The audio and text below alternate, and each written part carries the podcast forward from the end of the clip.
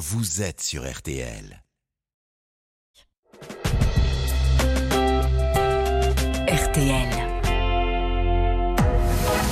22h, minuit 30, Parlons-nous. Caroline Dublanche sur RTL.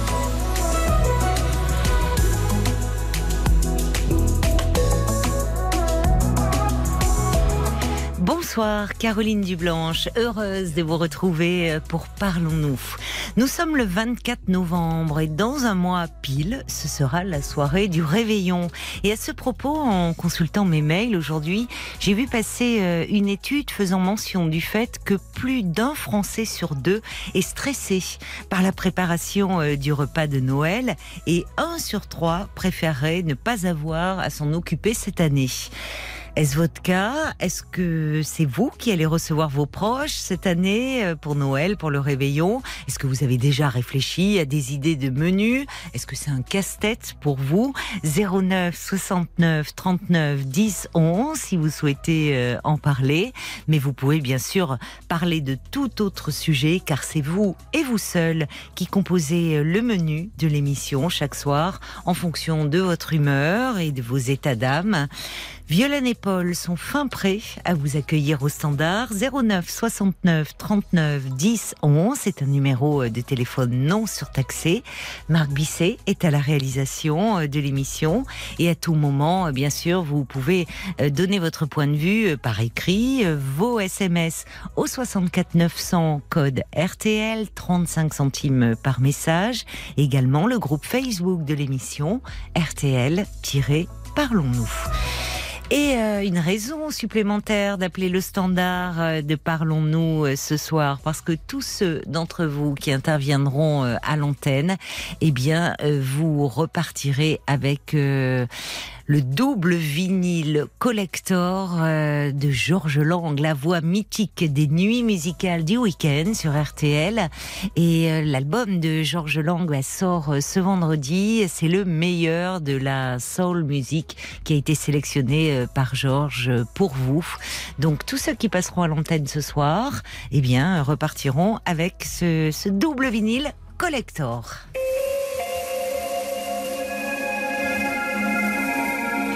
Bonsoir Estelle. Bonsoir Caroline, merci de me prendre en ligne. Bonsoir. Ben, bienvenue.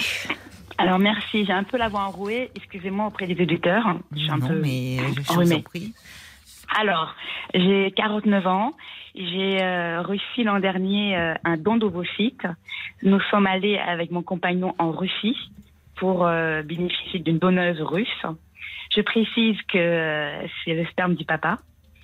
Et donc là, le petit est né, il a, il a, il a six mois. Il a six mois. Ah, donc le bébé est né. Vous avez, voilà. vous êtes maman, d'accord. Oui. Et je précise également que j'ai des embryons congelés en Russie. Voilà. Euh, on a un laissé-passer médical hein, pour la Russie. On peut y retourner comme on le souhaite. Euh, donc ma question, c'est, euh, j'ai du temps et, et, bien sûr devant moi, mais je me pose la question est-ce que je dois dire à mon enfant qu'il est issu d'un don d'ovocytes ou pas? J'ajoute que la donneuse russe a donné son accord aux 18 ans de mon enfant pour que mon enfant contacte la clinique russe qui mettra en relation avec la donneuse russe. En Russie, c'est pas obligatoire mmh. le don non, non anonyme, c'est au bon vouloir des donneuses. La mienne a dit oui, ce qui me fait hésiter à lui dire la, à dire la vérité, enfin à lui dire son histoire globale, c'est que la donneuse, aux 18 ans euh, de mon enfant, peut refuser, elle peut changer d'avis, elle peut dire non, finalement, j'ai pas envie d'être mis en contact avec euh, avec euh, avec ce jeune homme à qui j'ai donné des filules. Donc, euh, je suis un peu hésitante. Moi, personnellement, euh, j'ai pas trop envie de dire à mon enfant que j'ai eu des cellules par une donneuse pour pour pouvoir l'avoir. mais j'ai une petite voix en moi qui me dit le contraire. Euh, parce que j'ai pas envie d'une relation euh, à quatre, mon compagnon, mon enfant, moi la donneuse. J'ai pas trop envie de faire rentrer la donneuse dans ma vie. J'ai envie d'une relation qu'à trois en fait. Et puis aussi j'ai peur parfois qu'il aille vivre en Russie, par exemple, hein, parce que euh, il aura son histoire, ses racines russes, hein, parce qu'il a des cellules russes en lui en fait. Oh non, non. Vous allez trop loin. quand même. Vous allez trop loin, je trouve. Trop loin Oui. Oui. Ah, quand Vous, même. vous n'avez pas. Bah, oui, enfin, culture un être humain, il se Caroline, résume hein. pas à ses cellules. hein. Oui, certains. C'est d'ailleurs, je suis La étonnée mère. parce que je pensais que vous étiez en cours de procédure. Non, et, non, c'est et finalement, votre bébé, il est là, c'est un petit garçon, c'est une petite fille. Petit garçon. Oui, parce que vous voyez, vous êtes- on- sent que pour vous, cette histoire, elle est compliquée parce que avant même de me parler de, de votre fils, euh, vous, me- vous me parlez de, de l'ovocyte russe, de, du sperme, c'est bien le sperme du papa. Bon, Oui. enfin, euh, c'est, on sent que vous, c'est problématique pour vous, tout ça, en fait. Bah, moi, j'ai pas l'impression pour moi, mais j'ai la donneuse qui est là. Oui, mais la donneuse, la donneuse, enfin, je ne sais pas comment ça se passe en Russie, mais la donneuse, elle va pas revendiquer euh, de, voir l'enfant. En général, Non, les femmes qui font don de leurs ovocytes, euh, c'est. Alors, je ne sais pas d'ailleurs, elles sont rémunérées pour Elles sont cela. rémunérées en Russie. hein. En Elles sont Russie, elles sont. Oui. Oui, oui, tout à fait. Oui, Et en, oui. Fr- en France, comment ça se passe? Je En France, le don est anonyme Et gratuit. et gratuit. Oui, c'est ça. Oui. Pourquoi et, et vous êtes pourquoi vous êtes allé en Russie d'ailleurs Parce qu'en fait, on a accès au catalogue des filles. Et donc, euh, dans les pays de l'Est, on a accès au catalogue des filles. On peut choisir la personne, la donneuse, Oui. comme aux États-Unis également. Et donc, en Europe, je voulais pas le faire parce que j'avais pas accès au catalogue des filles. Donc, j'ai la fiche de la donneuse avec moi. J'ai les photos euh, adultes, enfants. J'ai son euh, son son parcours universitaire, euh, sa taille, son poids. euh, voilà, j'ai une fiche sur elle. hein. D'accord. Mais je peux lui montrer cette fiche euh, quand il aura Mais, 5 mais pourquoi 10 ans. Mais pourquoi? Ben parce que il a, il a quand même une histoire avec cette, cette dame. Ils ont partagé des cellules ensemble. Mais alors c'est là où euh, je, pardonnez-moi, hein, mais euh, je Oui. comprends pas pourquoi vous focalisez sur cette histoire de cellules. Parce que la, la question de, de parler à l'enfant, euh, en tant que psy, je pense qu'il est toujours important de euh, d'être euh, sur tout ce qui touche aux, aux origines, euh, d'en parler pour justement ne, ne pas créer une, une quête, une éventuelle souffrance. Dans les histoires de, de dons de sperme, il est très rare que les enfants euh, euh, partent à la recherche euh, de euh, du, du enfin euh, oui, je vais pas parler de père parce qu'un un père Non. ne se résume pas à ses gamètes, pas plus Mm. qu'une mère à ses enfin, vous voyez. Oui, bien sûr. donc, il est très ouais. rare que les enfants partent en quête Mm. de, de leur identité quand ils sont bien dans leur tête, bien Mm. avec leurs parents. Cette question de l'identité, elle revient au premier plan. Et il y a des collectifs qui euh, se sont qui, qui, qui existent et où on comprend où là derrière il y a une vraie souffrance. C'est pour les histoires d'enfants nés au secret, ce qu'on appelait Mm, avant mm. sous X, où Mm, euh, c'est c'est très douloureux de se dire qu'il y a un dossier quelque part auquel euh, légalement l'enfant ne peut Bien pas sûr. avoir accès. Ça, c'est une autre histoire. L'enfant est né, il est confié à un moment à l'ASE, puis après à l'adoption.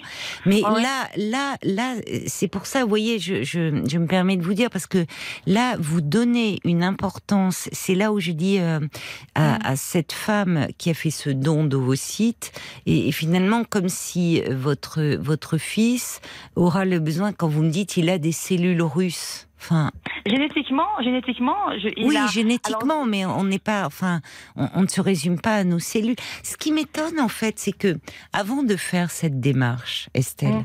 euh, j'imagine quand même, on réfléchit, on se pose Mm. des questions. Justement, c'est des questions que vous avez dû vous oui, poser mais- au mes préalable. ovules étaient trop vieux, ovules étaient trop âgés. Non J'ai mais, plusieurs inséminations artificielles. C'est ça ou Non, j'avais mais- pas d'enfant?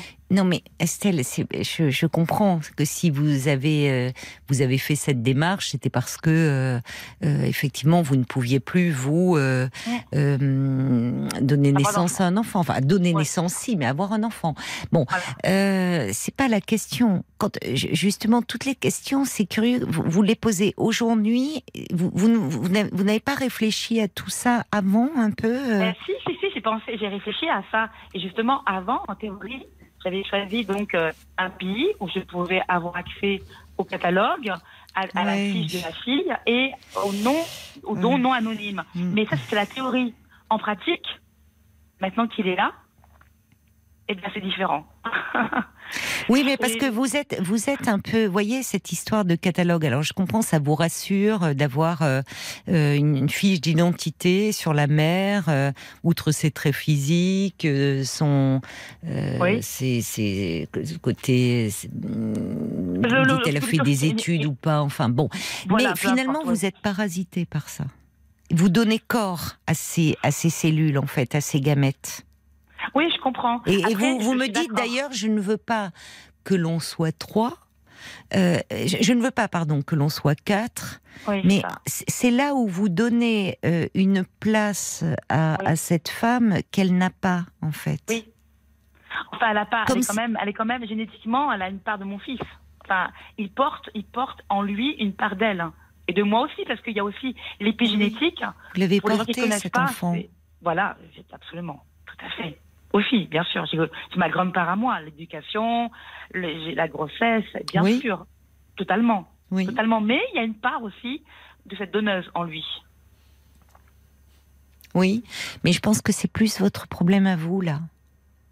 Il y a quelque chose qui coince à ce niveau-là. Parce que euh, sur le, le fait de d'en parler à l'enfant, oui, oui, il faut euh, en parler euh, à l'enfant parce que tout ah, ce qui est ah oui, tout ce qui est, oui, tout ce qui est non. Alors, ça appartient aux parents. Hein, et en vous disant ça, moi, je, vous donne mon point de vue. Je, voilà, je, ne suis pas à votre place, euh, Estelle. Mm. Mais mm. En, tant que, que psy, oui, je pense qu'il est toujours euh, préférable que l'enfant connaisse euh, la vérité sur les circonstances de sa naissance, de son origine, parce que c'est une, c'est, il y a quelque chose autour de son identité. Et quand je parle de son identité, je ne parle parle pas seulement sur un plan euh, génétique. C'est toute la construction qu'il a avoir, euh, qu'il va avoir par rapport euh, à lui. C'est aussi bénéfique sur le plan médical parce que quand vous parlez justement de cet héritage génétique de cette femme qui a donné ses, ses, voilà, il peut y avoir, ça, peut être utile en cas de, de problèmes médicaux, de difficultés, voyez. Mais il n'y a, a, pas lieu. Elles sont super, elles sont super surveillées, elles super clean. Mais c'est vrai, le groupe sanguin, par exemple, euh, voilà, absolument. Bon, on est, on est du même groupe sanguin, la donneuse et moi. Bon, donc. Euh, euh, mais c'est vrai que. Mais vous voyez, quand je vous écoute parler, je me dis, il y, a, tout un parcours pour. je ne sais pas comment ça se passe en France, à vrai dire, mais j'espère qu'il y a davantage un accompagnement que peut-être vous n'avez pas eu. Vous êtes allé euh, euh, là-bas, c'était, il y avait, il y avait ce côté, c'était plus facile pour vous, mais on sent qu'il n'y a pas eu cet accompagnement euh, un peu psychologique autour de cette angoisse qui surgit aujourd'hui chez vous. J'entends derrière ça votre place à vous, presque votre légitimité. Ouais, je comprends, je comprends, je, je, vois ce que vous voulez dire. voyez, c'est moi, je peux me tromper, mais je perçois chez vous comme comme s'il y a quelque chose d'angoissant, comme si cette femme, quand vous me dites à ses 18 ans, elle pourrait se manifester comme quelque chose d'un peu menaçant. non, elle elle peut pas se manifester. C'est l'enfant, mon enfant, qui va contacter la clinique. La clinique la met en, le met en relation avec la donneuse. Voilà. La donneuse n'a pas mon identité, elle a rien. Mais s'il le souhaite, c'est ça. Si elle le souhaite toujours. J'ai pas compris. la donneuse peut se mettre en rapport avec votre enfant? Non, c'est mon enfant qui contactera ah la bah voilà. Oui, s'il le souhaite, lui. S'il le souhaite, lui, absolument. Oui. Et si, quand il contactera la clinique, si la donneuse, quand elle sera contactée par la clinique, elle le souhaite toujours, hmm. rencontrer euh, cet enfant à qui elle a donné des cellules. Ouais. Voilà, c'est ça. C'est, c'est dans, dans je vois loin, bien sûr, Caroline, oui. 18 ans. Voilà. Mais euh, c'est me dire, est-ce que je prends. Bon, vous avez répondu à ma question. C'est mieux de dire à l'enfant comment il a été construit. Oui, mais en disant, moi, je, voilà, je, je, n'avais plus, euh, selon l'âge de l'enfant, euh, quand il est petit, à, l'âge où il commence à poser des questions à travers des, des, des livres. 5 ans, ouais, 5 ans, 6 ans. Oh, même avant. Oh non, Ouais. même avant, autour de Ah, avant. 3-4 ans, il commence à dire comment sont faits les bébés. Il y a des Ouais. petits livres où on parle Oui, oui, je justement le petit œuf de la maman, la, bon, et, et, et dire ben moi j'avais plus euh, mes petites graines, elles, elles, elles voulaient plus pousser dans mon ventre, et il y a une, une gentille dame qui nous a donné des graines et euh, euh, voilà. Ouais. donc et on adapte et, et en fait parce que justement plus l'en- l'enfant l'intègre et c'est comment dire pour lui il intègre son histoire il y a, pas quelque chose qui devient problématique comme si justement à, à la majorité ces fameux 18 ans a, Ah, il faut que je lui dise il faut que je lui révèle et en Non, fait je qui- ferai pas. Je le ferai pas à 18 ans, non. Je le ferai petit. mais encore une fois, dans ces histoires-là, il y a des parents qui préfèrent euh, que ça soit pour un don de sperme ou pour un don d'ovocytes, ne pas en parler, c'est leur choix. Et dans ces cas-là, ils n'en parlent d'ailleurs même pas souvent à leurs proches ou à leur famille. Ouais. Vous voyez, Ouais. c'est-à-dire Ouais. que euh, il, je c'est c'est c'est leur euh, leur histoire de couple parce que le risque, je ne sais pas vous si vous en avez euh, Je parlé. n'ai pas la ma sœur. Je n'ai pas la ma sœur, mais elle va pas me trahir. Non, jamais. Oui, mais alors. Euh, Ouais. Voilà. Dans, dans, voyez, vous dites vous-même, elle va pas me trahir. Alors, si- j'imagine si vous lui en avez parlé, c'est que vous avez confiance en votre sœur. Voilà, Néanmoins, ce qui euh, est aussi une des raisons pour laquelle, pour lesquelles il est préférable d'en parler à l'enfant, c'est que euh, il peut, lorsque d'autres personnes sont au courant, de la famille ou des amis, il y a quelque chose qui, même involontairement, peut surgir.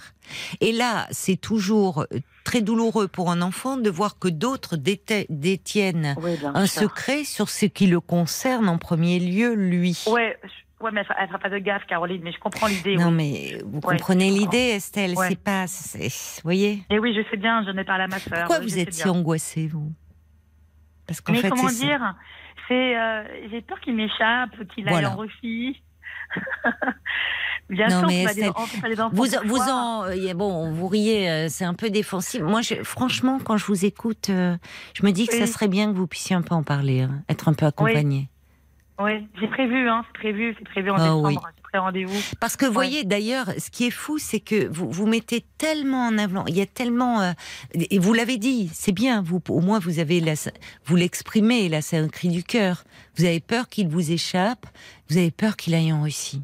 Comme si travaille en finalement. Russie ou qu'il euh, qu'il euh, qu'il- qu'il Oui, mais comme si vous ne vous sentez pas. Oui, mais euh, la culture, l'héritage, tout ce que vous, vous êtes en train de lui transmettre. C'est sûr. Vous, vous donnez une part, euh, une importance folle à la génétique. Et, et ce qui fait que vous, finalement, c'est comme si vous étiez au second plan. Alors que vous êtes la maman de ce petit Oui, garçon. C'est Oui, vous, je- euh, oui, il y a eu, il, il faut deux gamètes, des gamètes mâles, des gamètes femelles. Oui, il faut cette fusion. Mais une fois que euh, l'embryon est là, c'est dans votre ventre à vous qu'il euh, s'est construit. Toutes ces émotions, c'est vos émotions à vous. Cette culture dont vous parlez, c'est aussi cette culture familiale que vous lui transmettez. Oui, bien vous sûr. Oui, mais je, je crains, vous savez, là, il y a la psychogénéalogie, il y a la mémoire cellulaire de l'embryon. Oui, non, non. Alors moi, je vous arrête. hein. La mémoire cellulaire de l'embryon, euh, non. Hmm. Vous voyez. Alors je ne sais pas, je, je ne sais pas. euh, Semble-t-il, vous avez potassé des choses et tout où on entend parler de ces choses-là. Euh, Il n'y a aucune euh, étude scientifique à l'appui hein, autour de ça. Hum, hum, hum. Ouais, d'accord. Parce que vous êtes, vous voyez, vous êtes en train de donner comme si euh, euh, Oui, un, d'accord. un être humain euh, est plus qu'un amas de cellules. hein. Oui, bien sûr. D'accord. Bon. Ouais, je vois. Donc, vous, Mm. c'est vous qui, euh, à partir de, de cela, fantasmez sur des choses comme si, comprends. parce qu'il a des cellules d'une autre femme qui est russe, il allait sentir euh, l'âme slave couler dans ses veines et vouloir rejoindre euh, la Russie. Enfin, vous voyez, non mais, vous voyez, vous êtes je, volontairement, hein, je, Ouais, ouais, je comprends. euh, je vous- comprends. vous- mais derrière ça, en fait, ce que j'entends chez vous, c'est une peur. Et vous Ouais, l'avez exprimé, la peur Oui, qui vous fait. échappe, et au fond, comme si vous ne vous sentiez pas légitime. Et c'est là-dessus qu'il faut être un peu ouais. accompagné. D'accord. Ouais, d'accord. j'ai déjà- je Alors. Paul me fait de grands signes de la main, donc apparemment, il y aurait peut-être Parce que j'ai plusieurs choses à vous dire. D'accord. J'ai tout d'abord le message de Nicolas qui est entièrement d'accord euh, avec toi, Caroline. Moi, je pense que vous avez manqué d'un accompagnement qui évite de se poser ce genre de questions, en tout cas de clarifier ce genre de choses.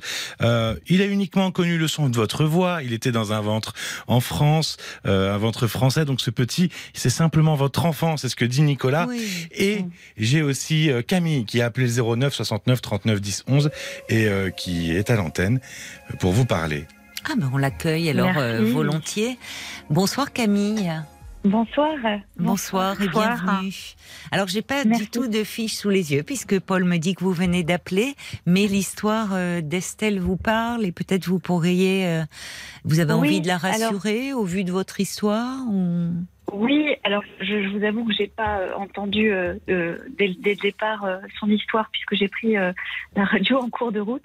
Euh, mais je voulais la, la, la rassurer. En fait, moi, je suis passée euh, euh, par un don de sperme. Alors Oui. c'est pas un don d'ovocytes, mais un don de sperme avec un, un donneur en Belgique. D'accord. Euh, et, et, et je voulais dire à, à- à- euh, je, voulais lui dire que euh, dans ma conception et, et on, on a pu le travailler avec euh, mon mari, c'est que les, les personnes qui font des dons, hein, donc que ce soit des hommes ou Oui. des femmes, n'ont pas la volonté d'être parents. Oui, vous Ils avez raison. Ils ils veulent Oui. pas être un père Voilà. ou, une, ou une mère. Oui, Ils- ça c'est merci de le dire. soutenir Comme, oui. voilà. Ils Mhm. veulent, ils veulent soutenir un couple dans, leur, dans leur désir d'être parents. Et, et, et, et, et ça, je crois qu'il faut absolument vous en, vous en rassurer.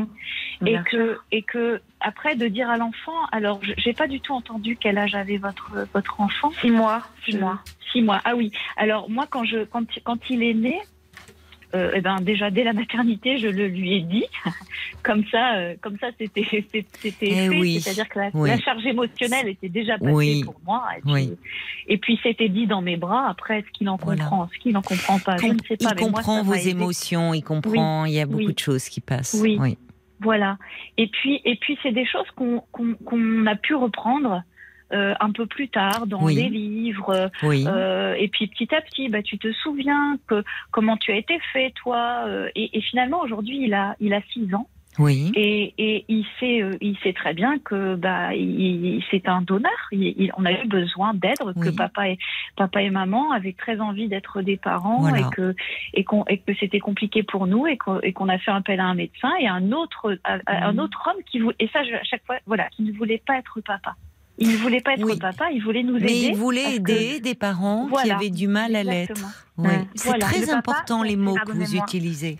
Le papa, il est, euh, le, enfin, le, le géniteur, hein, pardonnez-moi, il est anonyme ou non anonyme hein, quand il sera majeur Alors, Alors est- attendez, c'est est- la maman là. Enfin, c'est pas non. Alors voyez que je me trompe. Vous voyez le mot, les mots ont leur poids. le géniteur. Hein. non, c'est pas le géniteur. Chez vous n'avez pas entendu le début. Est-ce- Ah mais attendez, qui parle là Je me perds un peu. C'est euh, c'est Estelle. Le, le, le, le géniteur, euh, le, dans l'histoire de Camille, euh, c'est euh, le papa a eu appel, a eu affaire, à, a, eu, a fait appel à un don de sperme. Oui, c'est ça. Alors, donc, nous, le donneur est anonyme. J'avais quelques caractéristiques physiques, puisque la biologiste a choisi le, donneur en fonction des caractéristiques de, de mon mari, D'accord. en fait. Oui. Et, et, et puis, et puis c'est tout. Ok, et aux 18 ans du petit, euh, il ne pourra pas avoir accès au donneur, votre enfant. Non, non, non. Enfin, non, non, non. Ok, non. Et- je pense, je vais même vous dire, je, je suis même pas certaine qu'il en ressentira le besoin. hein. Oui, oui, Oui. c'est ça. D'accord. Ouais, d'accord. D'accord. Estelle, euh, pardonnez-moi hein, Camille, parce que je restez Oui, oui, avec nous surtout, parce que vraiment vous avez des mots euh, simples euh, qui, qui parlent beaucoup, je Mhm. trouve. Euh, Hum. je, je, quand, quand vous dites, euh, Camille nous disait que, au fond, quand elle a eu son bébé dans les bras, à la maternité, elle lui a parlé. Euh, Il y avait le, le- ce, cette, euh, ce bouleversement, cette rencontre, et voilà, c'est Mhm. chaque parent euh, choisit le, le moment. Il n'y a pas, c'est aux parents de le sûr. sentir. Mhm. Et euh, ça évite l'effet révélation. Et quand je vous écoute, Estelle, et que je, Mhm. je- vous, pour le moment, euh, c'est mieux que vous n'en parliez pas à votre bébé, parce que vous Mhm. transmettriez beaucoup de peur et d'angoisse. Il est, il est petit. On- il y a toute votre angoisse. Vous voyez, même la ouais. question que vous posez à Camille, c'est à 18 ans, le donneur. Et en fait, c'est là où Camille, vous avez euh, euh, complètement raison et vous avez en fait résumé l'essentiel. C'est que euh, que ça soit les hommes qui font un don de sperme ou les femmes qui font un don d'ovocytes, Mhm. ils ne veulent pas être parents. Tout à fait. Oui, oui. On est d'accord, on est d'accord. Ben, on est d'accord, mais c'est pas si simple que ça dans votre tête. Parce que quand Non, vous c'est dites, moi je- la mère, c'est c'est moi la mère, mais simplement, euh, est-ce que je mets, je, je, je mets en avant cette, cette femme euh, dans la vie de mon enfant? Bon Estelle, vraiment, je Ouais. non non, je crois que là, votre... pour le moment, vous êtes tellement angoissée que ça parasite tout. Ouais, je comprends.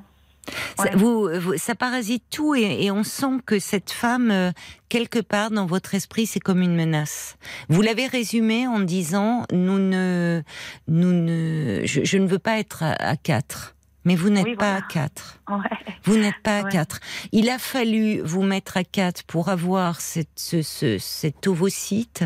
Mais Ouais. aujourd'hui, vous formez une famille avec euh, votre mari et ce petit garçon qui, qui a six mois aujourd'hui, dont vous êtes les parents.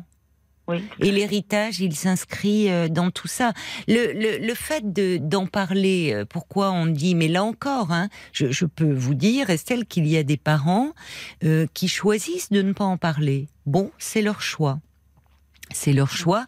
Le, il est, en tant que psy, on conseille toujours plutôt d'en parler parce que c'est aussi important par rapport à la confiance. Euh. Si jamais il y a du, euh, il y, a, il y, a, il y a- il y a des choses qui même dans le non dit peuvent se transmettre. Mais moi, ce que je j'entends pour le moment, c'est qu'il est important que vous vous soyez accompagné sur cette question-là, parce que dans les termes que vous utilisez et que relèvent certains auditeurs, dans Bob White, il dit vous vous vous rendez pas compte, mais quand vous parlez les, les mots que vous utilisez, ça a un poids. Vous parlez de cellules, vous parlez de catalogue. Euh. Il y a Marie-Cécile qui dit n'oubliez pas, vous êtes la maman de votre bébé. Oui. Délestez-vous de ces angoisses de filiation. Mm. Mhm, Merci. Vous voyez, Ouais. enfin, il y a et, et Mm. ça, un enfant, c'est c'est autant euh, euh, pouvoir dire les choses comme vous le disiez, Camille. Voilà, on avait très envie d'être parent. Euh, il fallait en manquer selon l'âge de l'enfant, évidemment. On va pas, mais un adolescent, il, il posera plus les questions si on lui a parlé petit. Euh, il fallait trouver un gentil monsieur qui donne ses graines ou une gentille dame qui donne euh, des œufs. Bon, Mhm, mhm. bah, l'enfant, il intègre à son histoire, ça fait partie de son histoire. Mais pour cela, euh, pour cela, il faut que vous, vous soyez plus sereine. Comment il Ouais. en, qu'est-ce qu'il en dit votre euh, compagnon, compagnon Oui. Il dit, il dit rien. Il dit, euh, on fait ce que, ce que toi tu veux, en fait. On dit ou on dira pas au petit, c'est comme tu veux. Voilà, on fait ce qui est bon pour toi. Donc, il, Voilà. il soutient, quel que soit mon Voilà. choix. Bon, donc il faut Voilà. réfléchir à ce qui est bon pour vous et surtout euh, vraiment euh, parler de cette peur. Mais là, je- juste une une question, Caroline. La psychogénéalogie là, de, de, du petit, vous y croyez pas, ça? Vous voyez, par exemple, euh, du Ah, alors, too much? Pareil, c'est too much. On, est- c'est trop, on va trop loin, là. la psychogénéalogie, euh, votre enfant, vous êtes en train de l'inscrire dans votre histoire à vous, dans l'histoire de votre famille.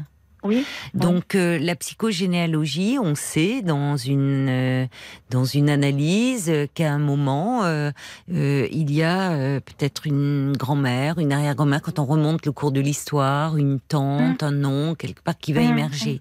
Mais là encore, on n'est pas dans un héritage génétique. Vous voyez, on est dans le là, on est un peu dans le débat l'inné et l'acquis. Oui, cet enfant, il y a des cellules qui ne sont pas les vôtres, mais Mm. ces cellules, elles baignent dans un environnement euh, Mhm. social, Mm. affectif, et mhm, on ouais. est pétri de ça. Et, et, la- et, et, et l'acquis, tout ce que vous êtes en train de lui transmettre, tout ce qu'il a vécu pendant la grossesse, euh, tout ce que vous vivez avec lui, tout ce que vous êtes en train de construire avec lui, ça sûr. construit votre enfant. Mais là, ce que j'entends, c'est beaucoup vos angoisses. Et en fait, vos angoisses, c'est important d'en parler, d'être Ah, c'est accompagné par un C'est psy, prévu. C'est prévu, ouais. mais faites-le Ouais, sans ouais. trop tarder. Hein. Ouais. Mais non, mais c'est pas parce que.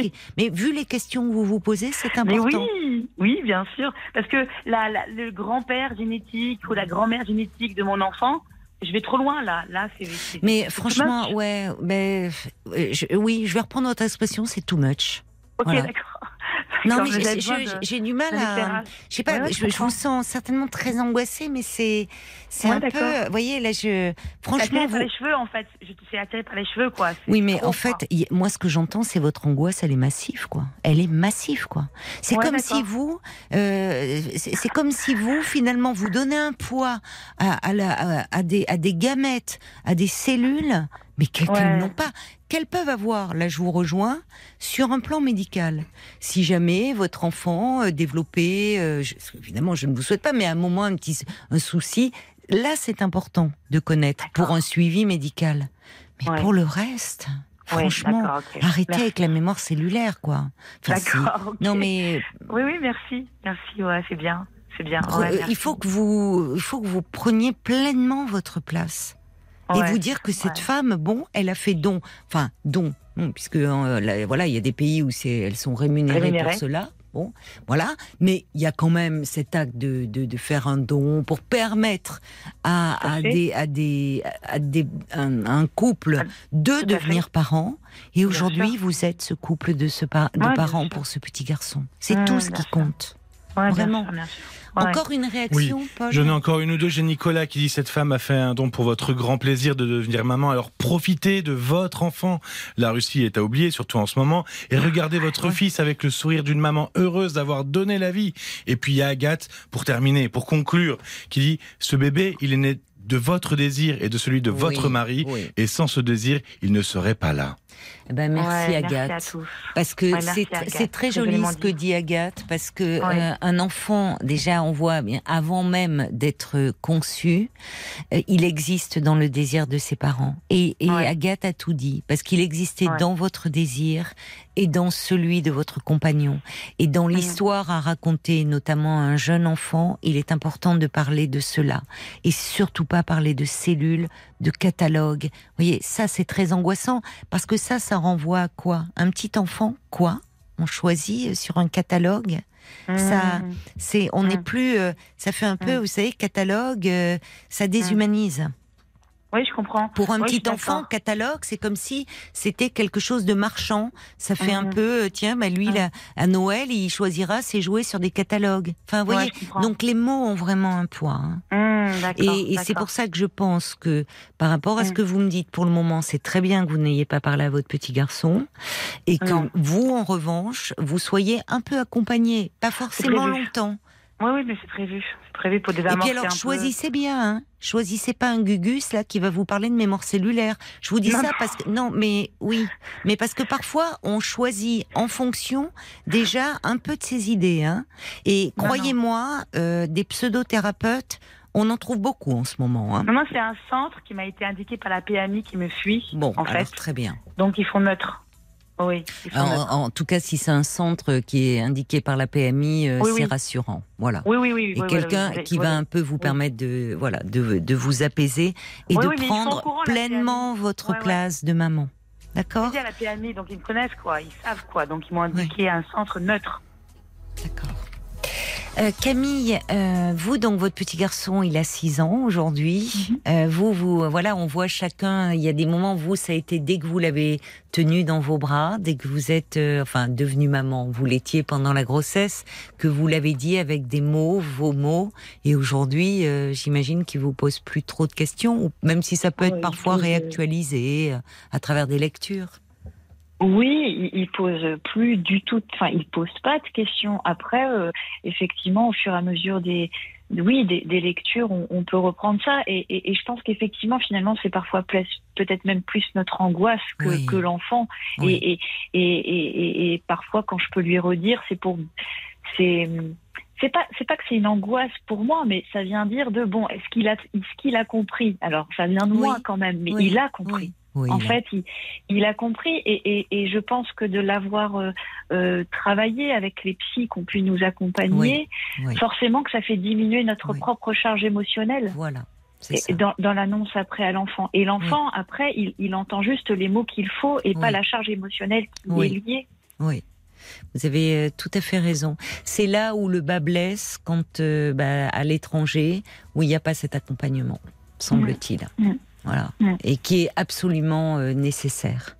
pour que chacun trouve bien sa place et que euh, l'enfant, euh, il a besoin de choses simples et pour, euh, dites-vous bien, celle que pour votre petit bébé, vous êtes sa maman et c'est tout ce qui compte. Et pouvoir dire à un enfant que bien avant que tu sois là, bien que tu sois dans mon mmh. ventre, on pensait tellement, on te désirait déjà tellement, ton papa et moi, que tu es là mmh. aujourd'hui. Ils ont besoin de mots mmh. simples et pas de mots qui sont très angoissant. Hein. J'y reviens. d'accord. Donc euh, on oublie, euh, on oublie l'histoire des cellules et du catalogue. D'accord. Bien sûr, d'accord. Mais juste Camille, est-ce que votre entourage familial est au courant ou c'est un secret entre vous Alors pas du tout. Alors pas du tout, du tout, du tout. Euh, ça a toujours été su dans le parcours parce que nous, avant de passer par un don, on a fait. Euh, euh moi, j'ai fait quatre filles, euh, sept inséminations artificielles. Enfin, ah ça a été un long ah parcours et, et, que et que faut pouvoir être soutenu dans dans, dans ces moments-là. Et je ne me voyais pas ne rien dire à personne. Et ensuite, parce que ne rien dire à l'enfant. Alors c'est ma perception, hein, d'accord, mais ne rien dire à l'enfant ça fait porter après un poids aux parents toute la vie. Oui. Et, et, je, trouve que c'est tellement plus simple que, te dire, que de dire les choses pour tout le monde. Parce qu'après, il aurait fallu que tout le monde se, se taise. pour, pour moi, ça, ça, mm. crée, ça, ça crée du poids là où eh ben, il n'y en a pas. Mais c'est vrai. Oui, parce que derrière, il y a, y a tellement d'amour, en fait. Mais oui, euh, de vous qui vouliez devenir euh, parents, dans ces dons euh, qui sont faits, aussi de, de, pouvoir permettre à d'autres, à des couples de, de, de pouvoir profiter mm. de ce, de ce bonheur d'être parent. Donc voilà, c'est vrai que et, et c'est là où vous verrez Estelle, hein, quand vous serez moins angoissée, vous les trouverez les mots. Mm, vous les trouverez parce que vous aurez moins peur en fait. Oui, bien sûr, bien sûr. Ouais, je comprends. Je comprends. Il n'y a pas de dimension de, de, honte, en fait. Il y a aucune. Je ne sais pas si c'est un peu comme ça que vous le vivez auprès des autres. Non, voilà. Ouais, parce que parce qu'il n'y a rien du tout. de ça vis-à-vis de l'entourage. Enfin, je veux dire tout. Euh, euh, les, gens sont heureux pour nous, en fait, en plus, oui, véritablement. Mais vous, c'est important aussi, là encore une fois, et je vous remercie, Camille. Vous parlez de honte parce que derrière, il y a aussi quelque chose autour du fait d'être infertile, euh, mmh, quelque mmh. chose autour d'une stérilité qui, qui, mmh. c'est douloureux. C'est douloureux. Et parfois, c'est vrai, euh, malheureusement, on peut le vivre comme quelque chose de honteux. Enfin, donc, il y a plein de choses, il y a plein de peurs qui entrent en ligne de compte. En tout cas, merci beaucoup pour votre appel, Camille, parce que ben voilà, euh, c'est, je trouve, vous avez su trouver euh, les mots et puis et puis et puis vous avez un petit garçon pour qui tout se passe très bien. Surtout, c'est ça qui compte. C'est ça qui compte. Mais, juste une dernière chose, Camille, euh, votre enfant pourra voir une fiche ou rien du tout? Il n'y a rien pour votre enfant? Mais alors, il n'y a rien et je vois pas l'intérêt véritablement. c'est ça. Parce que parce que c'est clair, c'est clair dans sa tête à lui. Je veux dire, votre enfant, il saura que vous êtes sa mère et qui est son père. C'est tout. Mais c'est ça. D'accord, ok. Vous êtes, vous êtes complètement envahi par cette fiche de cette femme. D'accord. C'est bien, à la fois, ça vous a rassuré sur le moment, et, on comprend dans le sens du patrimoine génétique que vous alliez transmettre à votre enfant, il y a quelque chose de rassurant de choisir sur catalogue et d'avoir le maximum d'indications, y compris sur son état de santé, sur bon. Mais on voit l'effet pervers de cela. Mm. C'est-à-dire qu'en mm. fait, vous êtes envahi par cette fiche, par tous ces détails que vous avez d'elle. Et à un moment, il va falloir la remettre à sa place, mm. à sa place qui est un, une. Elle a donné son nouveau site. Mais la mère, c'est Merci. Oui, bien sûr. Merci à toutes et à tous. Oui. Merci pour votre appel parce que ça permet d'aborder un, thème que l'on aborde peu. Euh, donc merci à vous Estelle d'avoir appelé et puis euh, bah, plein de bonnes choses pour euh, la suite de votre histoire avec votre petit garçon. Merci, beaucoup. à vous hein, Camille aussi d'être intervenue parce que vraiment vous avez trouvé les mots justes. Donc merci pour tout. Au revoir à vous deux. Au revoir. Au revoir. Jusqu'à minuit 30. Caroline Dublanche sur RT. Et je vous rappelle que ce soir, tous ceux d'entre vous euh, qui passaient euh, à l'antenne, eh bien, vous allez recevoir euh, cette compile de l'ami Georges offerte par RTL. Donc bien sûr Estelle euh, et Camille Laurent, on a pris leurs coordonnées hors antenne 09 69 39 10 11. Je précise hein, qu'il faut passer à l'antenne pour euh, cela. Euh, voilà, si vous appelez juste le standard, euh, non, c'est pas possible. Il faut qu'on puisse. euh, c'est juste pour les intervenants de l'émission. Eh bien Hervé est avec nous maintenant. Bonsoir Hervé. Bonsoir Caroline. Bonsoir et bienvenue Hervé. Ben, je vous en prie, ça me fait plaisir. Vous m'honorez beaucoup de me prendre. Oh, mais non, c'est moi qui suis ravie de discuter avec vous. De Voilà, quoi voilà. avez-vous Vous envie de me parler? Ben, euh, je voulais vous parler, j'ai 63 ans, comme je le disais à Violaine, Oui, et hum, mon parcours de vie est, est un petit peu cabossé dans la mesure où été, euh, à 23 ans, à l'âge de 23 ans, euh, j'ai été atteint d'une maladie euh, qu'on dit génétique, mais je crois qu'il y a une part de génétique puisque il s'agit de la schizophrénie. oui, d'accord. Oui. la fracture de la pensée, comme on dit. Ben, C'est une, oui, on avance. Il y a, il y a des choses qui, elle, c'est complexe. Il peut y avoir, il y a plusieurs facteurs qui entrent en ligne de compte, dont, euh, dont euh, certainement, oui, des facteurs génétiques. C'est ça. Et donc j'étais assez brillant, tout ça. Eh oui. Puis, après, voilà, bon. Oui, c'est dur enfin- et ça touche les jeunes gens, effectivement. Ça, la maladie se déclare euh, à ces âges-là. C'est ça. Oui. C'est ça. Et donc j'ai eu des hospitalisations, j'ai eu des choses comme ça. Bon, oui. Toujours est-il que maintenant je prends un traitement de cheval. Et je- la, la- la maladie est stabilisée maintenant, depuis bien longtemps déjà. Vous le supportez bien, votre traitement? Ce sont des neuroleptiques, Ben, Je le supporte, mais vous voyez, par exemple, là, j'ai d'autres maladies qui viennent. J'ai une anémie de Bi- Birmer qui me qui m'a pris. Là, j'ai dû me faire faire des examens euh, à l'hôpital. Ah, ça, je connais pas. Et l'anémie, ben, écoutez, euh, l'anémie, c'est mon globule rouge. Oui, ça, je sais, mais celle, enfin, euh, ce- le nom après euh, que, dont vous me Ah, bah, parlez. de Birmer, de Birmer. Oui, oui. Birmer, c'est sans doute celui qui l'a découverte, Oui. euh, etc. hein. J'imagine.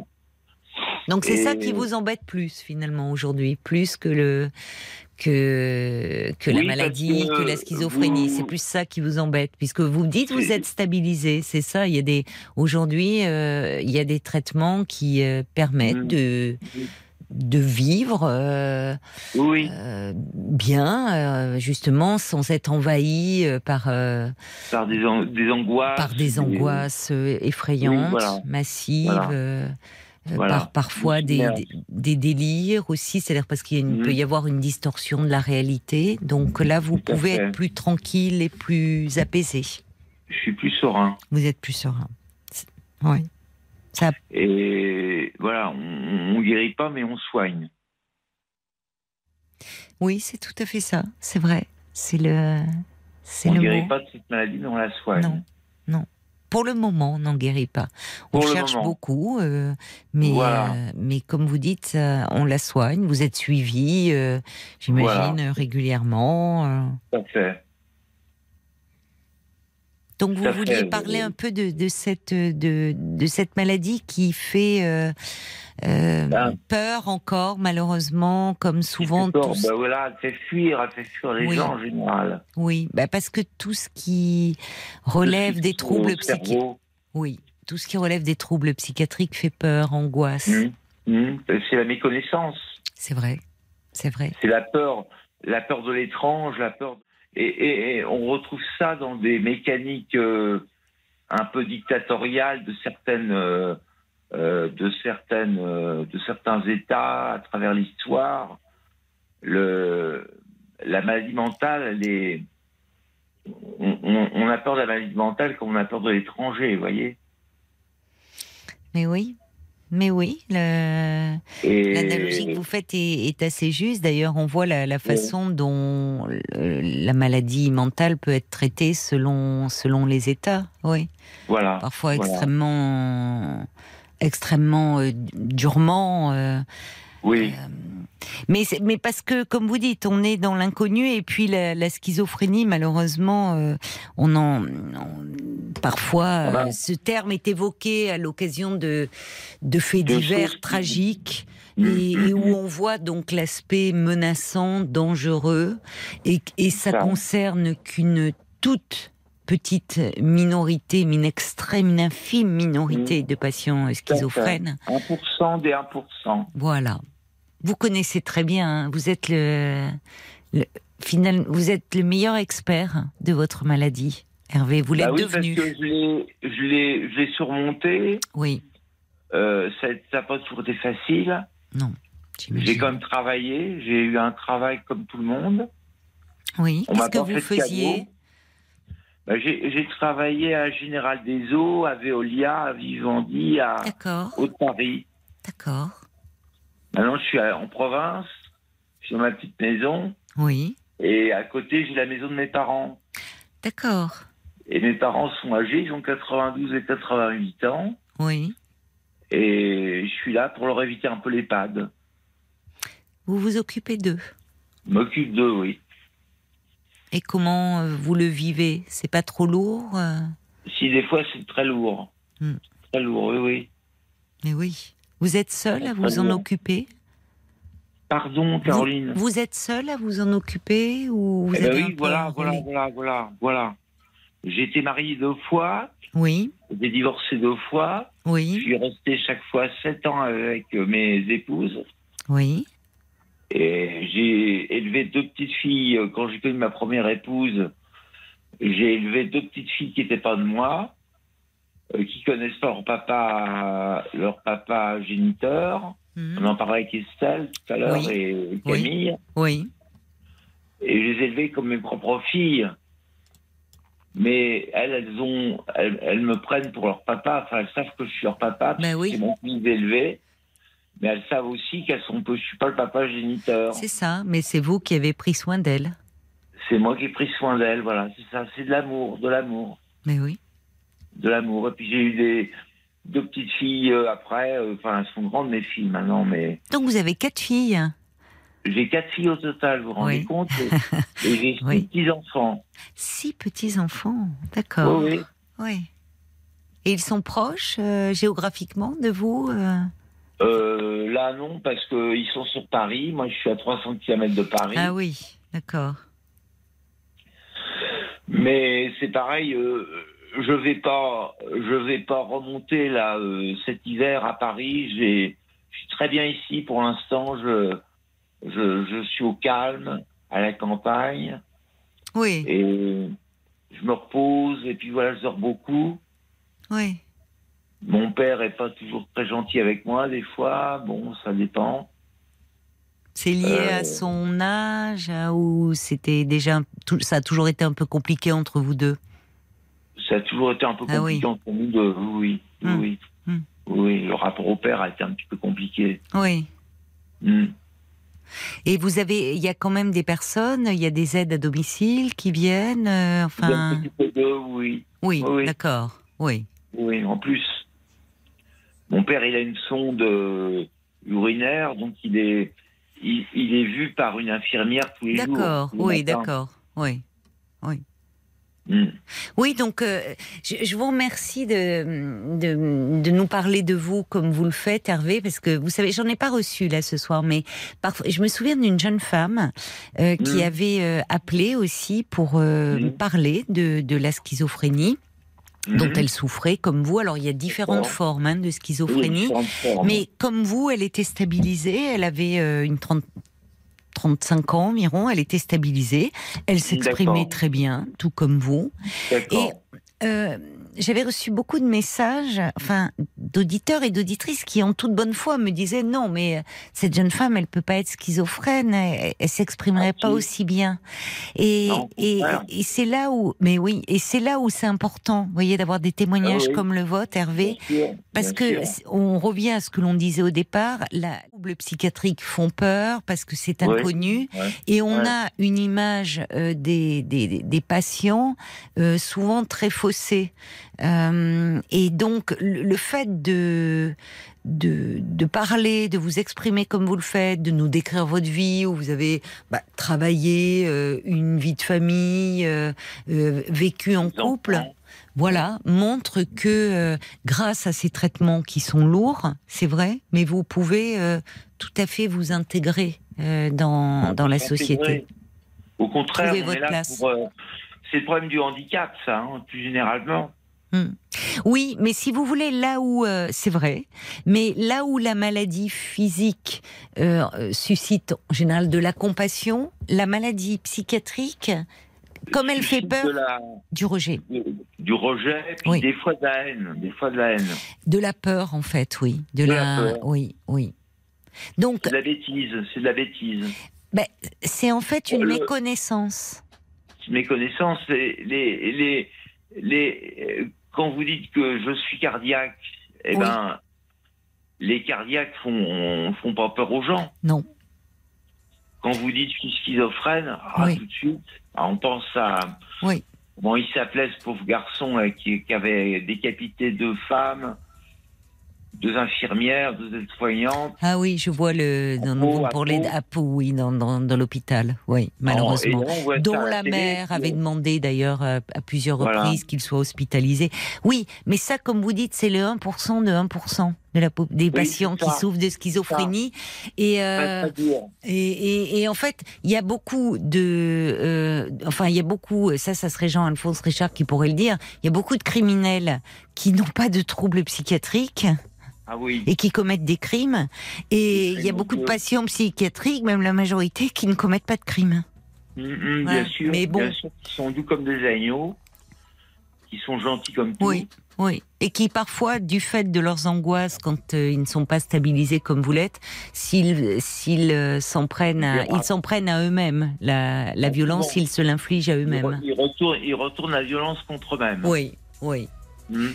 Mais vous voyez, grâce à des témoignages comme le vôtre, euh, Hervé, euh, mais ça contribue aussi à nous éclairer, à mieux comprendre euh, et, et, finalement à, à, balayer un peu toutes les idées reçues que l'on peut avoir. Donc, merci beaucoup, hein, Hervé, pour votre témoignage. Et prenez soin de vous. Ça montre que vous êtes aussi un fils aimant qui euh, prenait soin de, de vos parents euh, âgés. Donc merci beaucoup d'avoir. Merci Hervé. Moi aussi je vous embrasse. Bonne soirée, au revoir. bonne, bonne soirée. Au revoir. Jusqu'à minuit 30. Caroline Dublanche sur RTL. Parlons-nous.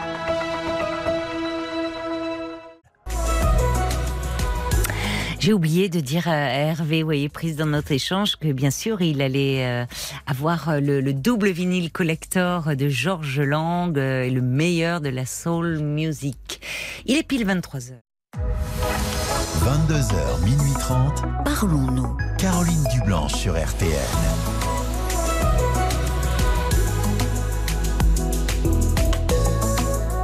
Bienvenue si vous nous rejoignez euh, sur RTL. C'est Parlons-nous, c'est votre moment chaque soir. Une respiration, une bulle pour s'extraire euh, du fracas du monde. Vous recentrez sur vous-même, retrouvez un peu de calme et de quiétude. Alors parlons-nous en toute confiance de tout ce qui vous tracasse, mais aussi de vos désirs, de vos rêves, de vos espoirs.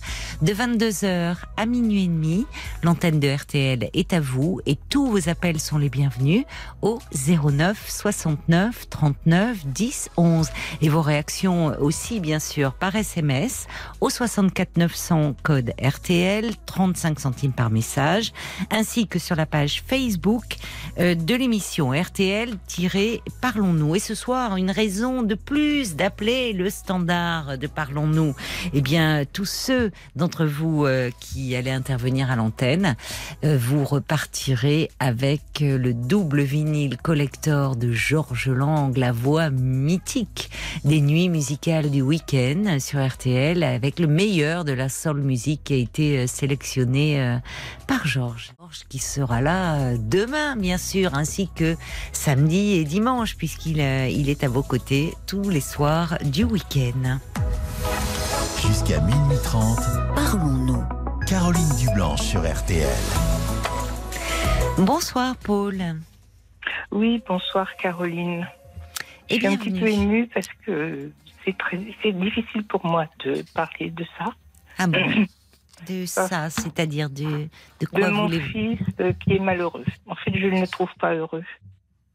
Il est euh, complexé, il se trouve moche. Il m'a dit l'autre jour qu'il se trouvait moche. Oh mince. Ouais, Bah alors, en plus, en tant que maman, ça doit vous faire d'autant plus mal au cœur. exactement. C'est la chanson de Souchon. Maman, comment tu m'as fait, je suis pas beau. Oui, mais justement, quand on commence à parler de quelque chose, il n'a pas d'humour, il rit plus comme avant. euh, Ah bah s'il est complexé, oui, c'est normal. il, est, il est complexé. Il a quel âge déjà, votre fils? Il a 34 ans. 34 ans. D'accord. Et Euh, donc, il voudrait être comme son père. Et son père, c'est un. Il, il est, alors, il fait 1m89. Et il a. euh, son père ou votre fils? Non, lui, lui, mais son papa fait 1m85. Mais bon, Oh, il est lui, grand. il fait 1m89. Donc, il est trop grand. Il est trop mince. Ouais. Il est trop. Enfin, il est tout trop Il est et trop, tout pas quoi. assez, quoi. Alors qu'il est grand et mince, de quoi se Il plaint-il est grand, il est longiligne, il a fait homme? beaucoup de sport. Oui. Et un jour, j'ai découvert un truc, c'est que, en fait, je vous demande pardon si je vous ai peut-être interrompu. Euh, Vous savez, les gens qui font de la musculation, souvent, sont des gens complexés. Et euh, à un moment, il faisait de la, il faisait beaucoup de sport, il faisait de la, euh, plein de choses, quoi, du karaté, etc. Et puis un jour, il a décidé de faire du, de la musculation. Oui. Et sur le moment, j'ai pas réagi. Et puis après, j'ai réfléchi que tous les gens que je connais, enfin beaucoup, de, pas tous bien sûr, mais beaucoup de gens qui font de la musculation le font parce qu'ils sont complexés. Et un jour, euh, Pas tous, hein, je pense. Vous avez raison de dire. euh, voyez. ouais, ouais, Hmm. c'est pour compenser quelque chose. Alors lui, je le voyais plusieurs fois, il se mettait devant la glace, alors que c'est pas. euh, Il se mettait devant la glace, il vérifiait ses pectoraux, ses, ses, ses biceps, etc. Et je me disais bon bah c'est qu'il est content, mais en réalité c'était pas qu'il Il était content. euh, oui, angoissé. euh. Voilà, il est angoissé. Mais depuis Donc, combien euh, de temps? Parce que vous m'avez dit à un moment, au détour d'une phrase, il ne rit plus comme avant, quand vous me disiez qu'il avait voilà. plus d'humour. Ce qui veut dire Voilà. que vous le trouvez changé depuis quelque temps, ou enfin, Oui. et depuis oui. combien de temps? Parce qu'il a Vraiment, 34 je me ans aujourd'hui. Pardon? Il a 34 ans aujourd'hui, votre Oui, fils. Donc, 34 ans donc euh, depuis com- commencé- en fait, il a commencé, il est, il est ingénieur. Il a commencé à travailler en 2012 et en, deux- et en 2015. euh, Oui. il était dans, il était en, lo- en location chez quelqu'un et la personne que je connais bien m'a dit, il n'est pas comme d'habitude. Je le trouve bizarre. Donc, euh, je me suis inquiétée de lui, etc. Et finalement, il a vu une psy pendant un certain temps. D'accord. Et cette personne, euh, bon, bah, ça, ça allait. Apparemment, il y allait régulièrement. Oui. Puis un beau jour, euh, son père, alors, ça c'est énormités, ça.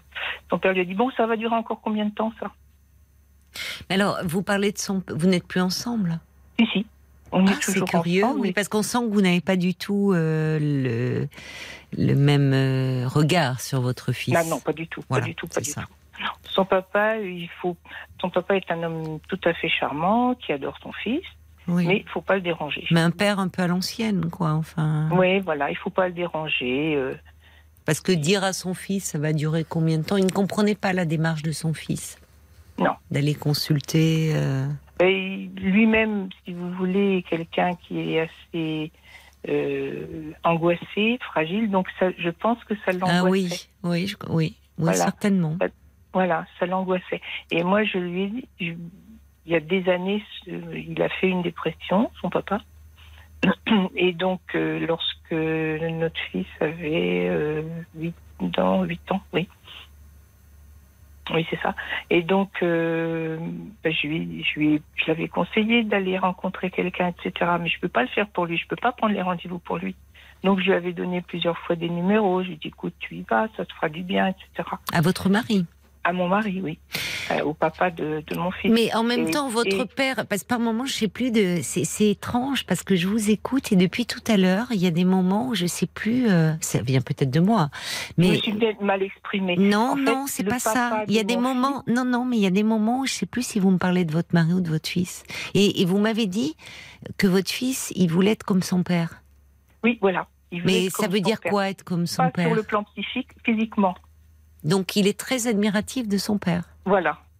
Que son- Oui. c'est vrai que son père est très beau, hein, c'est un bel homme, il est, il est grand, il est longiligne. Bon, il a beau être âgé Oui. maintenant, il, fait, il continue toujours à faire beaucoup de sport. Mais son Il- père, c'est voilà. votre mari. C'est mon mari. Oui, vous voyez, et quand vous m'en parlez, j'avais l'impression que vous étiez séparés.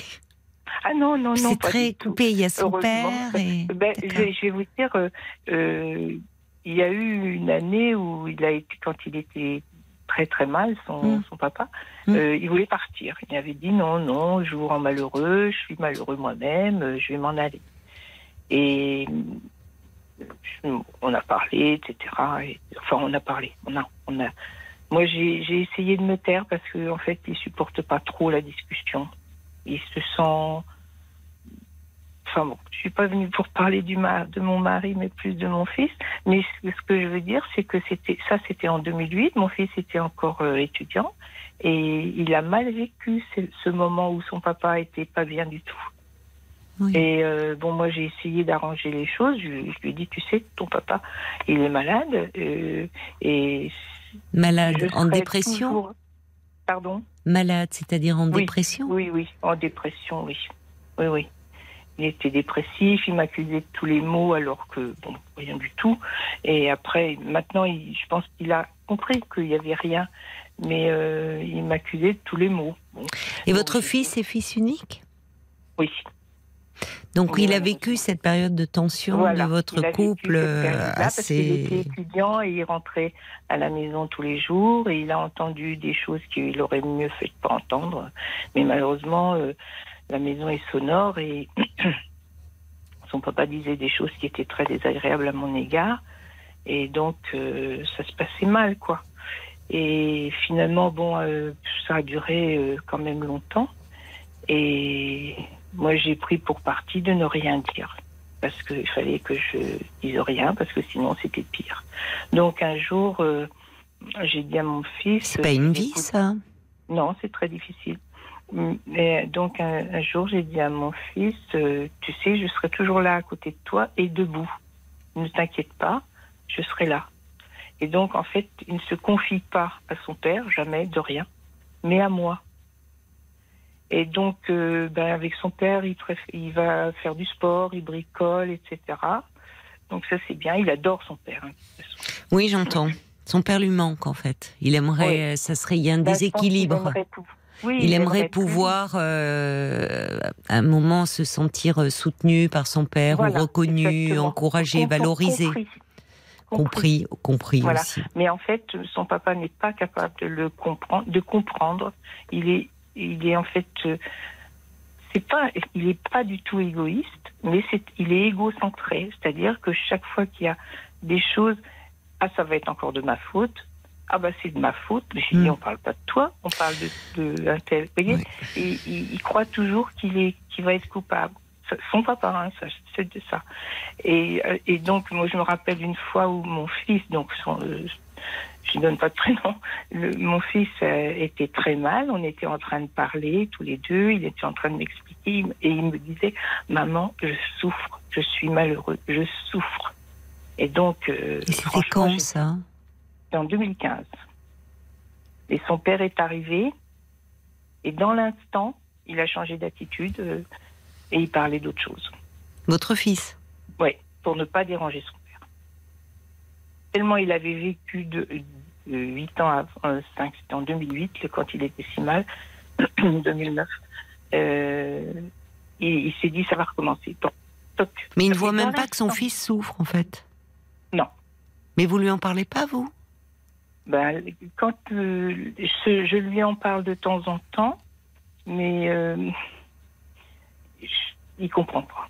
Ben oui, la preuve. Son fils avait fait une démarche qui est courageuse, de faire une démarche, de d'aller fait. parler justement, d'essayer de mettre de mots, euh, des mots sur le. tout à de- fait, et tout ce que son père trouve à lui dire, c'est euh, t'en as encore. Il aurait bien fait d'y aller, son père.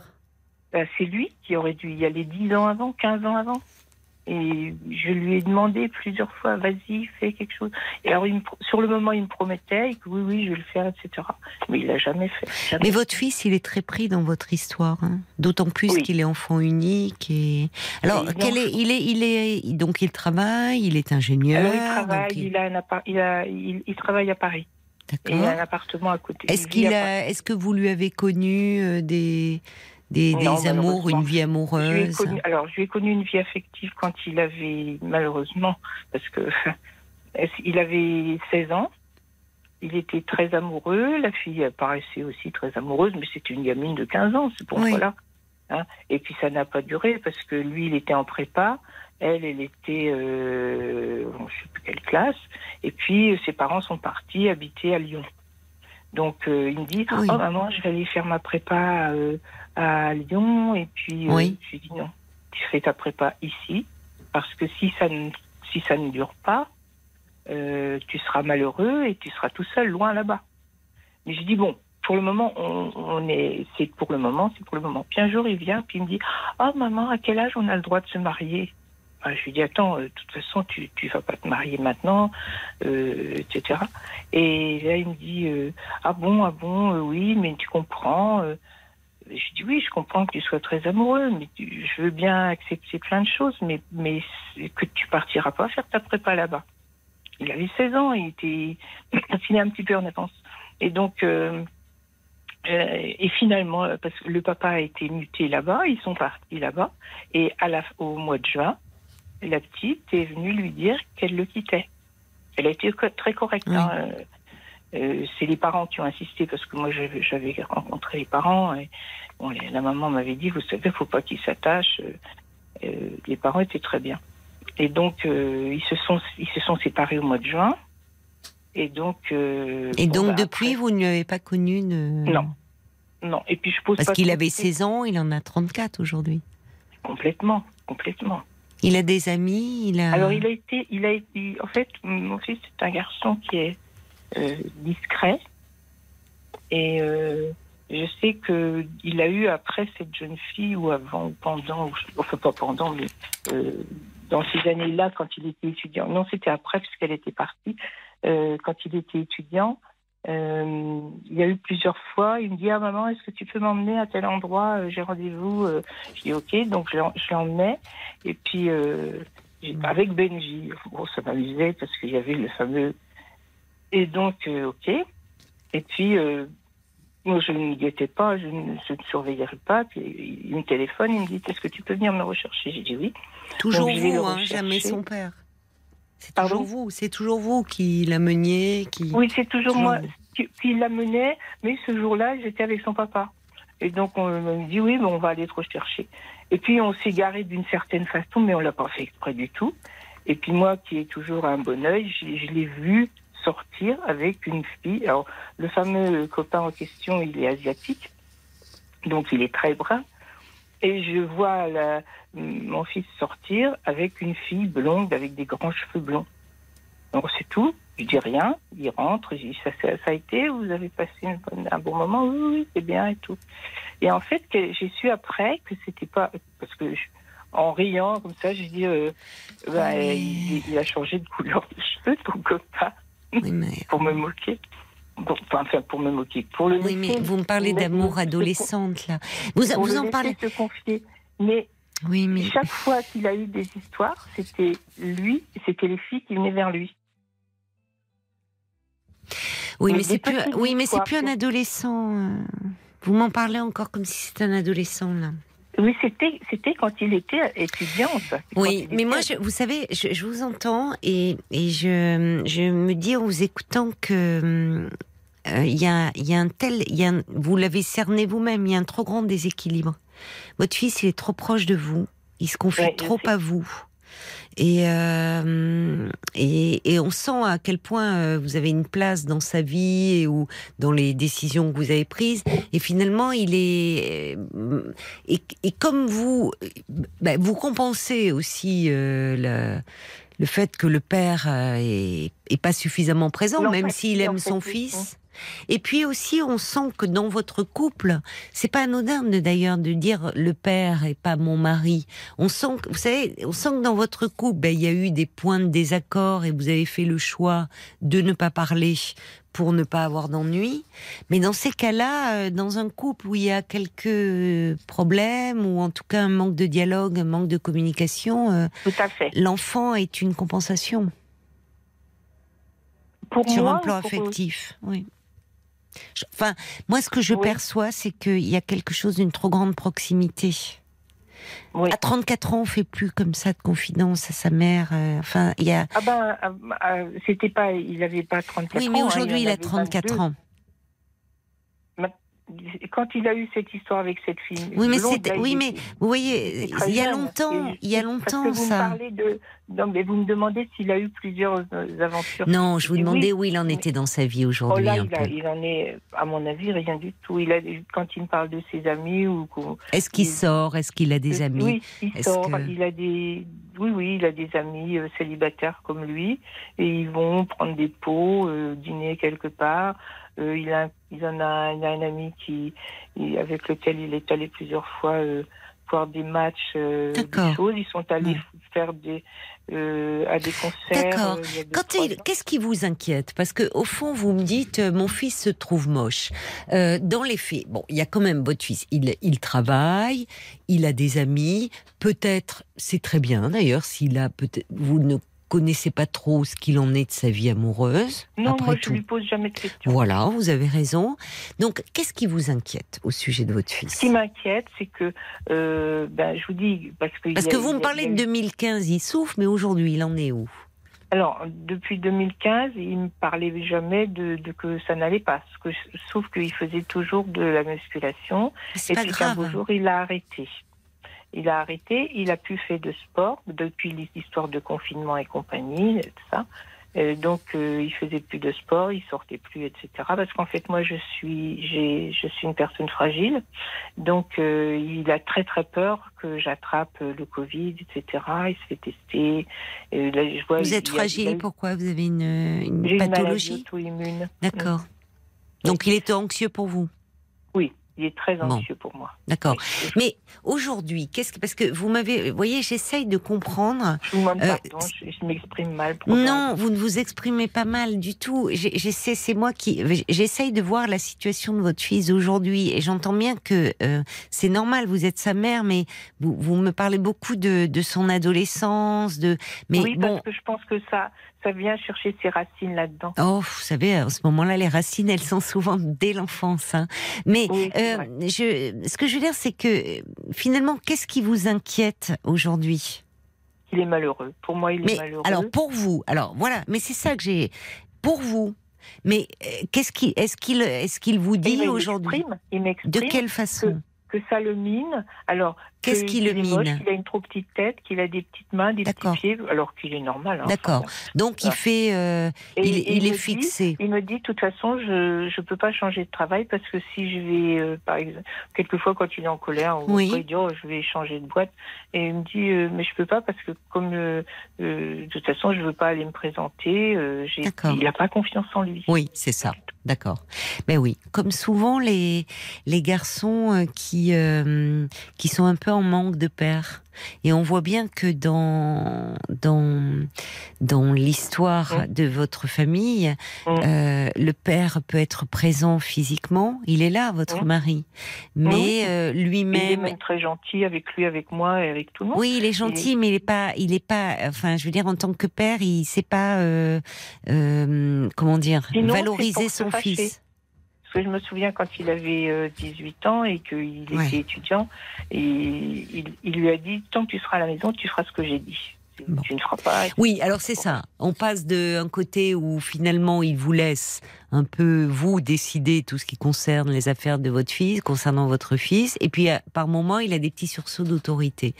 En fait, votre fils, bon, il a 34 ans, mais euh, alors qu'il est brillant, euh, vous dites, euh, enfin à 16 ans il était déjà en prépa, il est bon, il il est, il doute beaucoup de lui, il manque de confiance en lui. Il avait commencé un travail sur lui, je ne sais pas si c'était de lui-même, si c'est parce que vous lui en aviez parlé? Ben, on en avait parlé. Tous les deux parce que je, Oui. je le trouvais, il, il, il était pas bien du tout. Il a été obligé de prendre un médicament pendant un certain temps. ça Et donc, euh, moi, j'en avais parlé. Au, on a d'abord la première fois où il est allé parler de ça, il m'avait demandé si je voulais venir avec lui. Je lui ai dit si tu veux. Donc, c'était le médecin traitement. hein. Et donc, euh, moi, je l'ai laissé parler et, et euh, à un moment, bon ben, on a décidé, enfin le médecin a dit, et puis moi j'étais j'étais d'accord, j'avais insisté un petit peu là-dessus, pour qu'il aille rencontrer quelqu'un qui était très bien d'ailleurs. Et donc Pourquoi euh, il bah, n'irait pas? Pourquoi il retournerait pas? Alors, Quand il vous dit finalement, euh, quand bon, parce que là, il fait euh, le, le, le risque dans le, je me trouve moche. Il fait, euh, il y a, il peut y avoir ce qu'on appelle de la dysmorphophobie, hein, c'est-à-dire qu'à un moment, euh, il y a une image même altérée de soi-même. Ou les, pardon. pardon, il a une gynécoplastie. Blastie ou blastie, je sais plus comment ça s'appelle. Vous savez, Une il a gynéco des... gynécoblastie, c'est-à-dire Une qu'il a rhino. au, au bout des seins, il a, il a, il a des petites, euh, un petit peu, c'est dur, ces seins, le, le- ça existe. Le médecin m'a dit que c'était pas grave, que ça Et c'est pouvait. esthétique ou c'est c'est un médecin qui lui a demandé de faire ça? Non, non, c'est, si vous voulez, il a le bout des seins, il a des petites boules. Oui, mais Et en fait, est-ce que euh, oui, mais est-ce que c'est un médecin qui lui a dit qu'il fallait euh, se faire opérer? Non, c'est lui qui m'a dit, tu te rends compte, c'est affreux, j'ai la, j'ai- alors que ça se voit pas, hein, mais bon, lui, euh, quand il est en t-shirt, il mettra pas un t-shirt. Oui, euh, mais vous voyez, votre fils, Ah, il est en train de fixer sur des choses. euh, Ça, ça fait penser un peu à de la dysmorphophobie. hein. C'est-à-dire quelque chose où euh, on se focalise euh, sur une partie de son corps, qu'on on ne, on ne la voit pas comme elle est. Il y a une image un peu altérée de son corps. Il voit toujours trop gros. Ben, il, Eh ben, lui, c'est autre chose. il aurait besoin de- de- d'aide. hein. Tout à Il fait. faut qu'il retourne voir euh, Ouais. sa psy. Alors, le problème, c'est qu'il habite Paris et qu'à l'époque, il était étudiant, enfin, il, il venait régulièrement euh, euh, dans la ville où nous habitons et que cette personne, il l'a rencontrée là. Mais moi, je dis pas, et par, par euh, vidéo, etc. Vidéo, comment on appelle Oui, mais, mais même à Paris, il peut retrouver. il voir cette. Oui, mais enfin, même à Paris, il peut trouver quelqu'un d'autre quand même. Oui, bah ça c'est lui qui, se dé- qui décide, mais sauf que le problème c'est que j'ai peur qu'il ne fasse pas. Moi, ça fait plusieurs fois que je lui dis. écoute, Oui, mais à un moment, que vous tu me dis savez. là, ça me dérange d'entendre de t'entendre dire ça. Oui, Pourquoi tu vas pas le dire ça à quelqu'un oui, qui vous est avez capable raison. de t'aider? Je suis pas ta psy, je suis Oui. euh, ta maman, et donc moi je voudrais garder ma place de maman. Je veux bien t'écouter, t'entendre, etc. Et puis l'autre jour, je lui ai dit, bah, tu sais, ça me fait de la peine ce que tu es en train de me dire, parce que tu es en train. Il m'a dit, je, je l'ai dit à Paul, je crois, tout à l'heure, oui. il m'a dit, euh, tu m'as eu tard et tu aurais mieux fait de pas m'avoir parce que je suis moche, euh, voilà. Bon. Vous l'avez eu tard? Oui, parce que je l'ai eu à 40 ans. D'accord.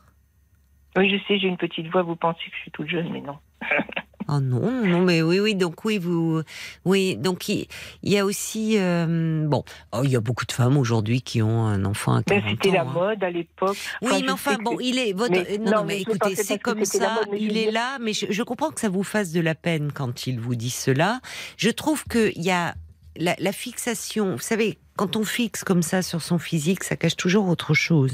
Vous l'avez bien compris d'ailleurs. Bon, Bien sûr. euh, donc euh, par moment, enfin je sais pas, vous me parlez de la pointe de ses seins, de, euh, enfin c'est trop petit, tout est trop petit, enfin vous voyez de quoi il parle. Et- voilà, et, ça touche des- peut-être à son identité aussi un peu sexuelle ou je sais pas, il parle des seins, vous voyez des mam, enfin des mamelons. non, non. Là, c'est parce que c'était. En fait, quand il était petit, Mm.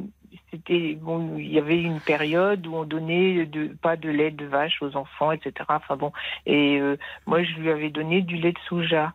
Et euh, j'ai cru pendant ce temps-là, j'ai cru, mais il avait, je sais pas quel âge, et, et on avait cru que ça, c'était à cause de ça.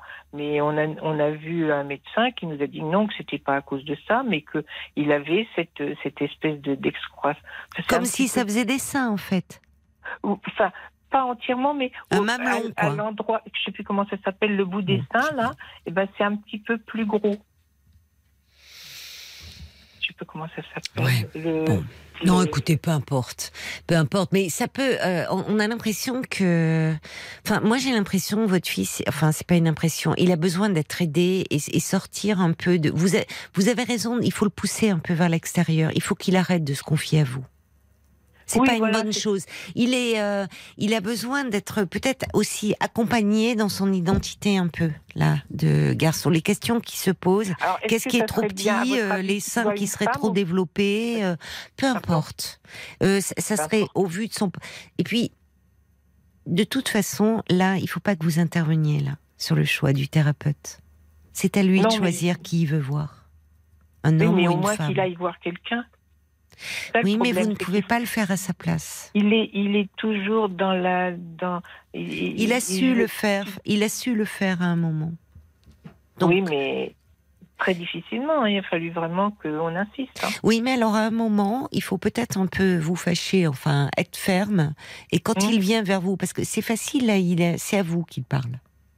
Et je suis moche. Et puis bon, et t'aurais pas dû me faire parce que tu vois, je suis moche. Et dire bon, écoute, ça suffit maintenant. Moi, je, je, euh, je suis très Vous croyez que heureuse. je peux lui parler aussi durement que ça? Pas durement, mais fermement. Vous pouvez lui Oh. dire, écoute, à un moment, quand il remet en question le côté même, il faut pas trop rentrer non plus dans ce jeu-là. Dire, écoute, parce que là, il est en train de vous, il, il rentre dans un jeu relationnel avec vous, euh, un peu, euh, enfin. euh, il y a quelque chose qui ne va pas. Il, il est, il est trop proche de vous. Il est, et euh, il vous Bah, rend responsable de son mal-être. Là où aujourd'hui, c'est un homme. Il a 34 ans. Mm. Donc, le fait de dire, euh, et, et- et là où vous avez raison de dire, écoute, euh, moi je, je suis ta mère, Euh, Voilà. je ne peux pas être ta psy, j'entends euh, qu'il y a des choses qui te complexent, Euh, je, tu ne te vois pas comme tu es, en fait. Parce que... Alors quand je lui dis ça, il me dit mais si je me vois et c'est toi Oui, qui t'imagines parce que je suis ton fils, tu me vois mieux que je suis, Bon. tu voyez. C'est pour ça que vous tournez en rond. Parce qu'évidemment, Bah voilà. il va vous renvoyer, oui. euh, mais moi, il y a quelque chose qui m'interroge euh, Et le sur. problème, oui. Ouais, mais il faut. Écoutez, à un moment, euh, il va falloir que vous soyez plus ferme. Parce que là, au fond, euh, c'est à vous qu'il parle. Et qu'il vient. En tout cas, il se plaint. Il se plaint, mais sans faire en sorte que ça change. Comme un Ben petit voilà. garçon qui viendrait pleurer dans le giron de sa maman. Mm. Voyez? Maman, euh, c'est que ça. J'ai toujours été là pour toujours Trop. tout compenser, euh, Trop. prévoir, euh, organiser. Mais j'entends. Fait, Mais j'entends. Mais parce qu'en fait, d'abord, euh, je vous êtes un peu trop seul. Le père, euh, parce qu'il a des problèmes euh, lui-même, qu'il n'a pas voulu traiter, est là, mais sans être là pour son fils. Et il est un peu trop, comme on dit, un petit garçon dans les jupes de sa maman. oui, non, mais je comprends bien. Ben. Maman, euh, maman, je suis pas beau, maman, euh, bon, bon. Donc, à un moment, il va falloir qu'il sorte un peu de vos jupes. Vous voyez, je vous le dis un peu euh, de façon familière, pour euh, justement s'émanciper. Et c'est là où il faut que vous soyez un peu plus ferme. Arrêtez de lui Je baliser la route. Je vous ai interrompu, vous étiez en train de me dire. Arrêtez de lui baliser. façon- Ah voilà, Arrêtez de lui baliser la route tout le temps. D'ac- d'accord, oui. C'est plus, c'est, c'est votre fils, mais c'est plus un petit garçon. Ben. Donc il faut que vous soyez plus ferme en lui disant écoute, c'est dommage. Euh, bien sûr que je suis ta mère et que je, je, tu pourrais dire que je te vois pas, je te vois avec les yeux de l'amour, ce qui est vrai. Mais j'ai autour de moi euh, des gens qui te connaissent, que ça soit dans le voisinage ou des amis, disent que tu es un, très beau garçon. Et le problème, c'est que tu manques terriblement de confiance en, en toi et qu'il faut que tu travailles là-dessus. Tu avais commencé à le faire, c'était très bien. Reprends, continue. Voilà. Vous voyez, à un moment, euh, et ne lui prenez pas ses rendez-vous. Hein. C'est à lui Ah de bah le non. faire. C'est à lui de le faire. Il faut qu'il s'émancipe un peu de vous. Il, euh, il, il entretient un, un lien trop, trop fusionnel avec vous.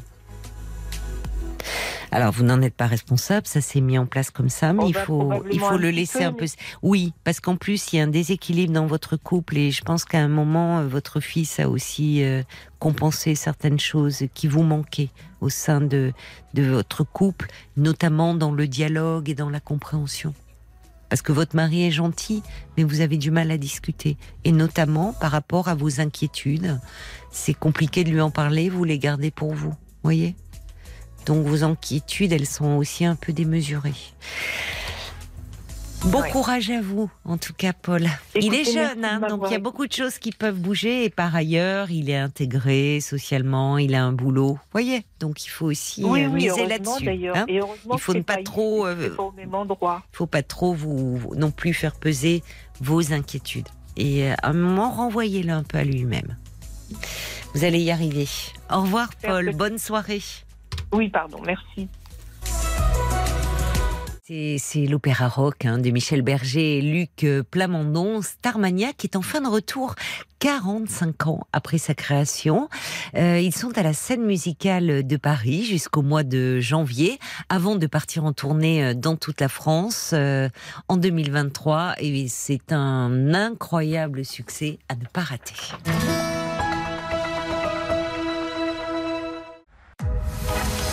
Jusqu'à minuit 30, Parlons-nous.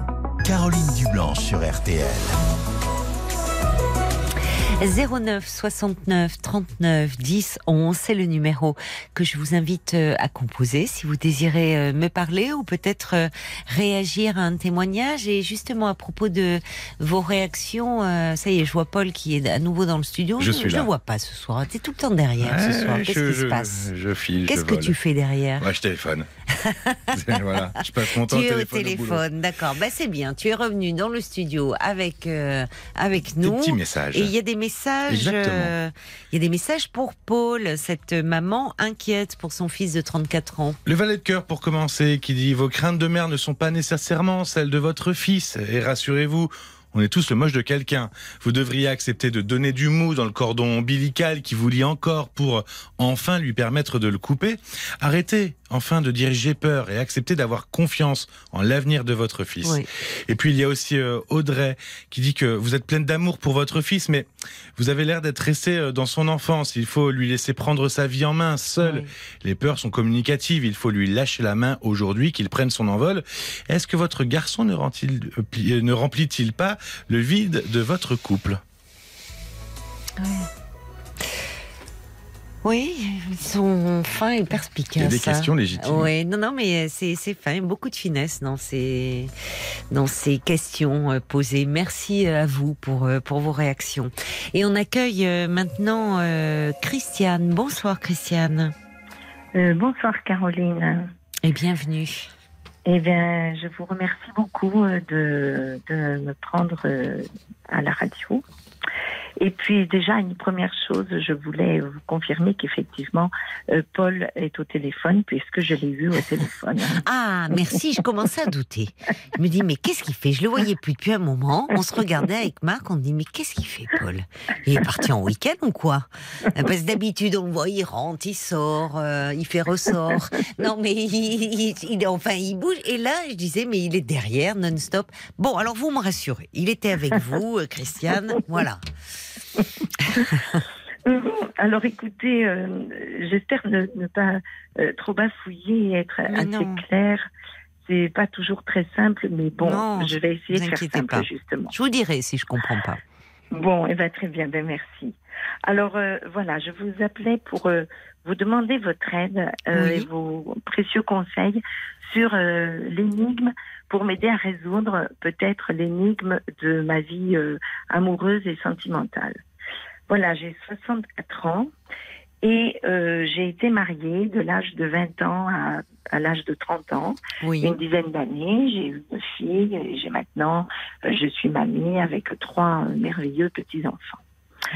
Euh, et puis depuis cet âge de 30 ans où j'ai divorcé, cela fait donc 34 ans que je n'ai pas réussi à refaire euh, une vie à deux, à refaire un couple, à mon grand, à mon, à mon grand dame.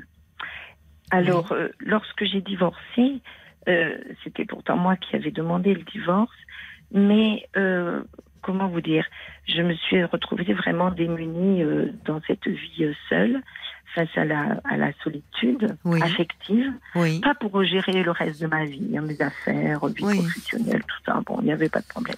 Et donc, je me suis retrouvée dans ce- cette solitude et je suis peut-être partie frénétiquement euh, à la recherche de, de cet homme pour refaire euh, à tout prix euh, un couple. Vous Et donc, étiez très amoureuse de cet homme, de votre mari?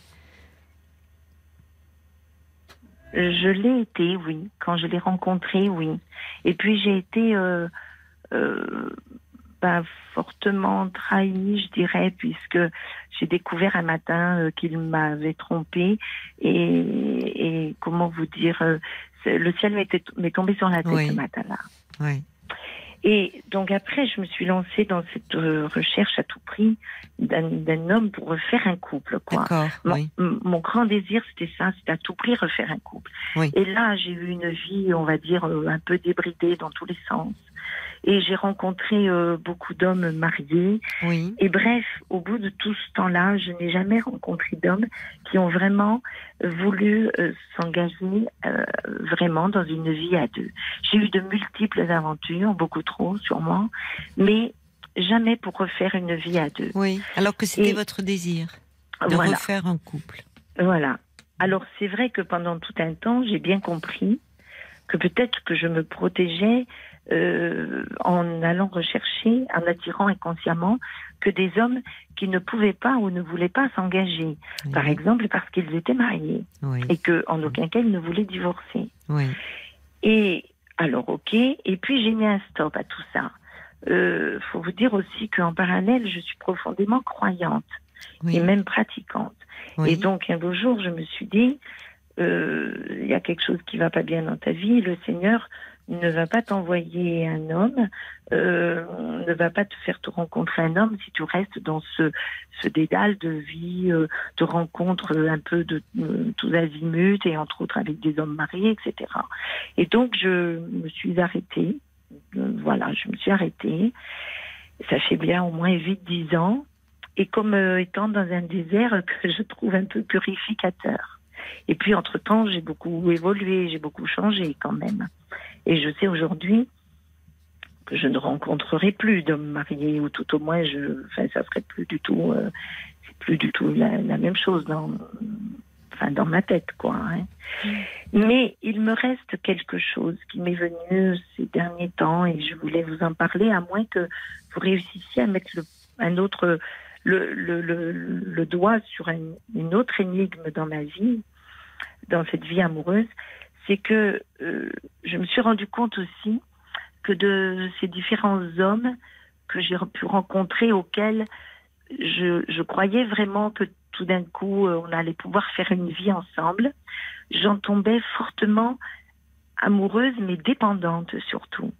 Et cette dépendance m'a fait terriblement souffrir parce qu'elle me faisait me mettre dans des états pas possibles, quoi. Oui. Et donc, euh, j'ai parfois attendu, euh, vous savez, au pied. Bon, là, j'étais beaucoup plus jeune, mais j'ai parfois attendu un week-end euh, entier au pied d'un téléphone que le téléphone sonne, quoi. Mettant même de côté ma petite fille, etc. Bon, tout ça, c'est largement assagi en moi. Mais ces derniers temps, je me suis dit, est-ce que ça ne serait pas quand même cette peur de retomber dans ces états de dépendance Mhm. dans lesquels tu, tu tombes tellement Oui. facilement, Oui. où tu es tombé tellement facilement, Oui. qu'il fait que avant tout, tu, tu, tu mets une, une hyper protection qui fait que tu risques plus rien, quoi. Mais- Donc voilà, je mets tout ça dans vos, dans vos, dans vos mains, chère Caroline, parce que Ben, je, je- je trouve que vous avez euh, décodé euh, une grande partie de l'énigme, mais peut-être que comprendre, euh, on peut comprendre intellectuellement les choses, et je trouve que, enfin, j'entends ce que vous me dites, et euh, c'est, hum, je trouve que vous vous vous analysez bien. Vous avez des, vous n'avez jamais fait le travail sur vous-même? Euh, si j'en ai fait Ouais. en partie pendant un moment, puis j'ai arrêté. euh, Enfin là, ça fait très euh, très longtemps que je suis pas allée voir euh, une psychologue. Ça fait pas très très longtemps là. Je, je suis allée en voir une, il y a- mais pour un tout autre motif. C'était par rapport à ma fille euh, Oui, et oui, tout ça. pas pour vous. culpabilité par rapport à ma fille. Mais non, voilà, pas pour moi, pas par rapport à cette vie amoureuse. Non, c'est par rapport, c'est un regard que j'ai jeté comme ça sur tout l'ensemble de ma vie, quoi. Euh, Un regard parfois dur. Un regard parfois dur, je trouve, sur vous-même. Un peu, Jean, quand vous dites Oui. que vous êtes parti Mm. à un moment dans une vie un peu débridée, vous voyez, il y a quelque chose, euh, il y a une dimension péjorative.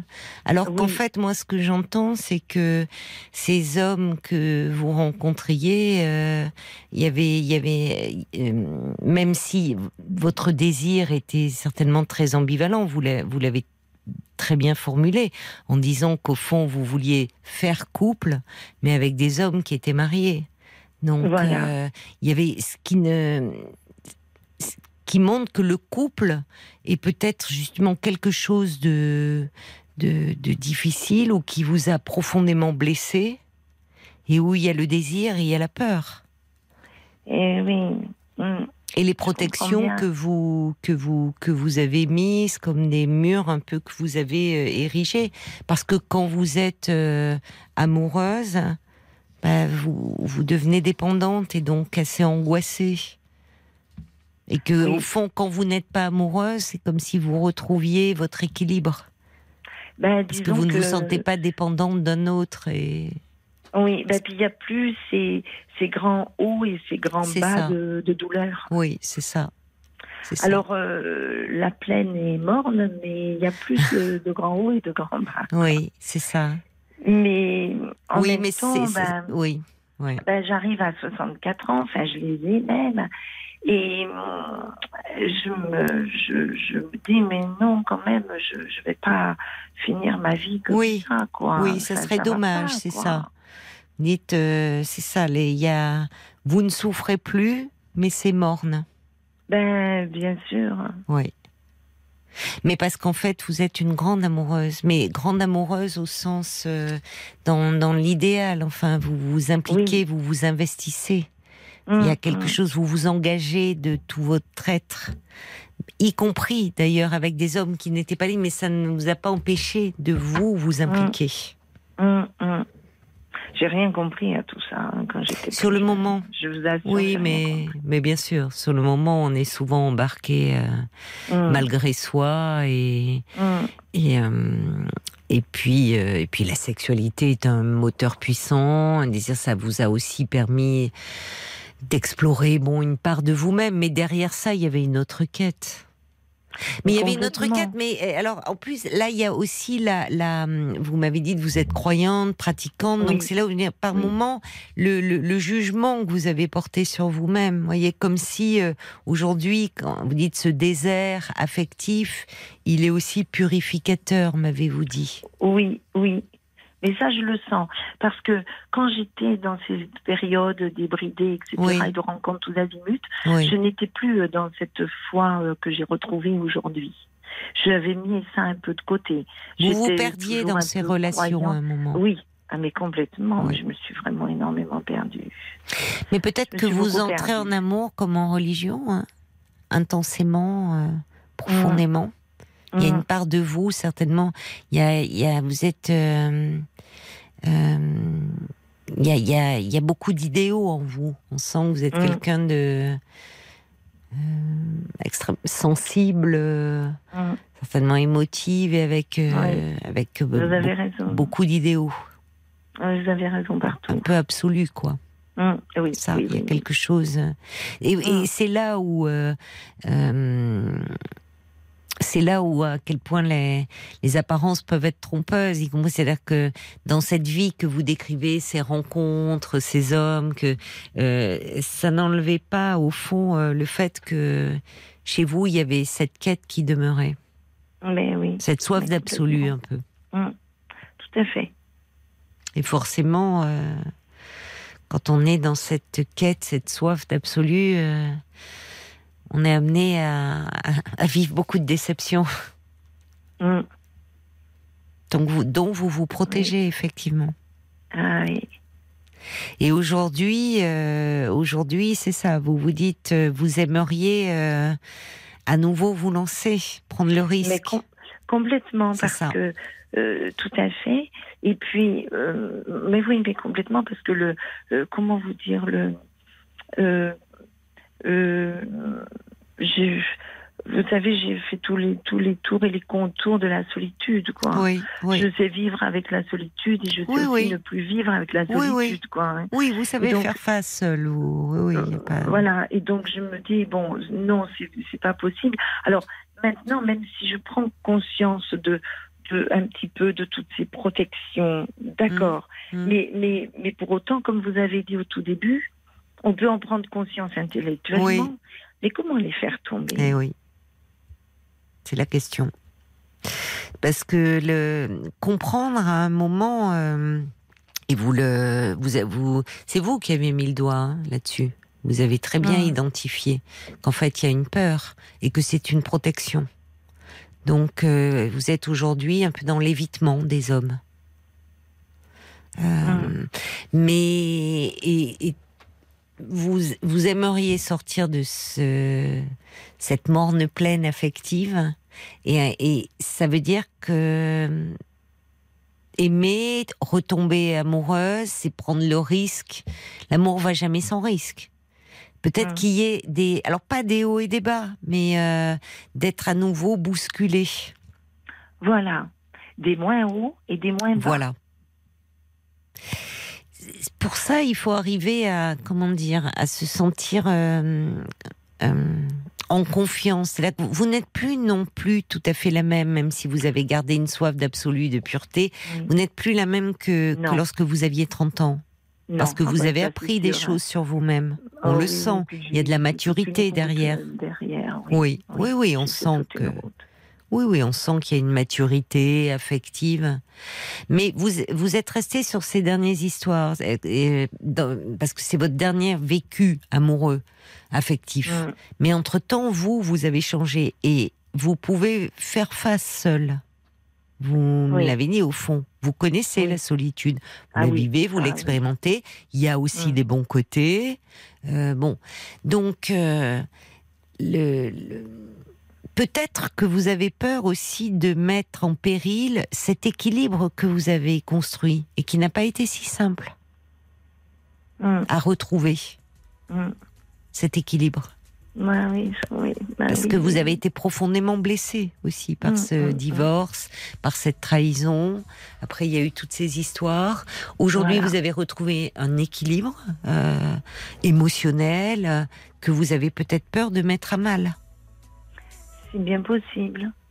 C'est bien possible aussi. Il y a à Mais- la fois la protection de tous ces grands hauts et de tous ces grands Ben bas, et oui, toutes et ces oui, bien sûr, bien sûr. Et On va fois, continuer à se parler parce que je trouve ça passionnant ce que vous nous dites. Il y a tellement. Donc, euh, restez avec nous. Hein, ce sera après les infos. Jusqu'à minuit 30, Parlons-nous. Caroline Dublanche sur RTL.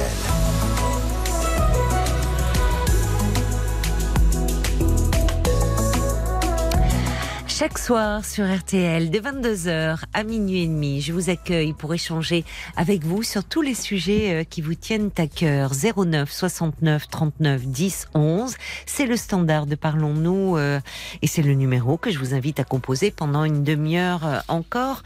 Peut-être euh, si le, le témoignage de Christiane vous, vous inspire. Christiane que l'on va retrouver. Merci beaucoup d'avoir patienté. Oh, mais Alors- je vous en prie. Vous vous interrogez, vous avez euh, 64 ans aujourd'hui Oui, oui. euh, et euh, sur le, le fait que vous aimeriez euh, euh, après, enfin, vous aimeriez euh, sortir de ce désert affectif dans lequel vous vous trouvez, qui Mm. n'a pas été toujours le cas dans votre vie, puisque vous nous avez expliqué que vous avez été marié de l'âge de 20 à 30 ans, puis après vous avez eu, vous avez connu, euh, vous avez eu plusieurs euh, relations avec des hommes, et puis à un moment, c'est comme si vous vous étiez tenu à l'écart, euh, vous êtes rapproché de votre religion, mais aujourd'hui vous dites quand même, ça serait dommage de, mais comment faire pour dépasser au fond ces peurs, euh, ces protections que vous avez mises en place? Oui, parce que là, en plus, vous m'en apportez une- autre ce soir. C'est-à-dire, là, j'ai un peu identifié la protection de, de mes grands hauts et de mes grands bas et de, des dépendances dans lesquelles Mm. je peux tomber. Mm. Et puis voilà que je me dis, oh là là, et si ça se trouve, comme vous mettez le doigt dessus, peut-être j'ai mis aussi une protection pour pas briser l'équilibre euh, dans lequel je suis. Alors je me dis, ben voilà un deuxième mur que je me suis. C'est tout un peu lié, certainement. Oui. Et oui, quand on se oui. protège autant, euh, Oui. c'est que c'est qu'il y a eu quelque chose de douloureux hein, derrière. Et oui. Moi, ce que j'entends, franchement, c'est que euh, vous, il y a, il y a une l'énigme, il y a une partie qui que vous avez résolue parce que vous avez de grandes capacités euh, d'introspection, d'analyse. Euh, franchement, euh, c'est intéressant d'ailleurs, même les mots que vous utilisez quand vous dites vous aimeriez un peu. ben, aller à la quête, enfin rechercher ce qui est à l'origine, enfin ce qui reste une énigme pour vous, c'est un peu être comme un détective Oui, c'est ça. qui, qui part à la recherche finalement Mm, de, de mm. quelque chose. euh, euh, on part sur des sur une piste et puis Mm. finalement il y en a d'autres qui sont trop. Et c'est comme dans une enquête. On on, on- croit qu'on tient enfin la, la piste, le responsable de nos peurs. de- et puis finalement on se rend compte que non, le problème n'est pas là.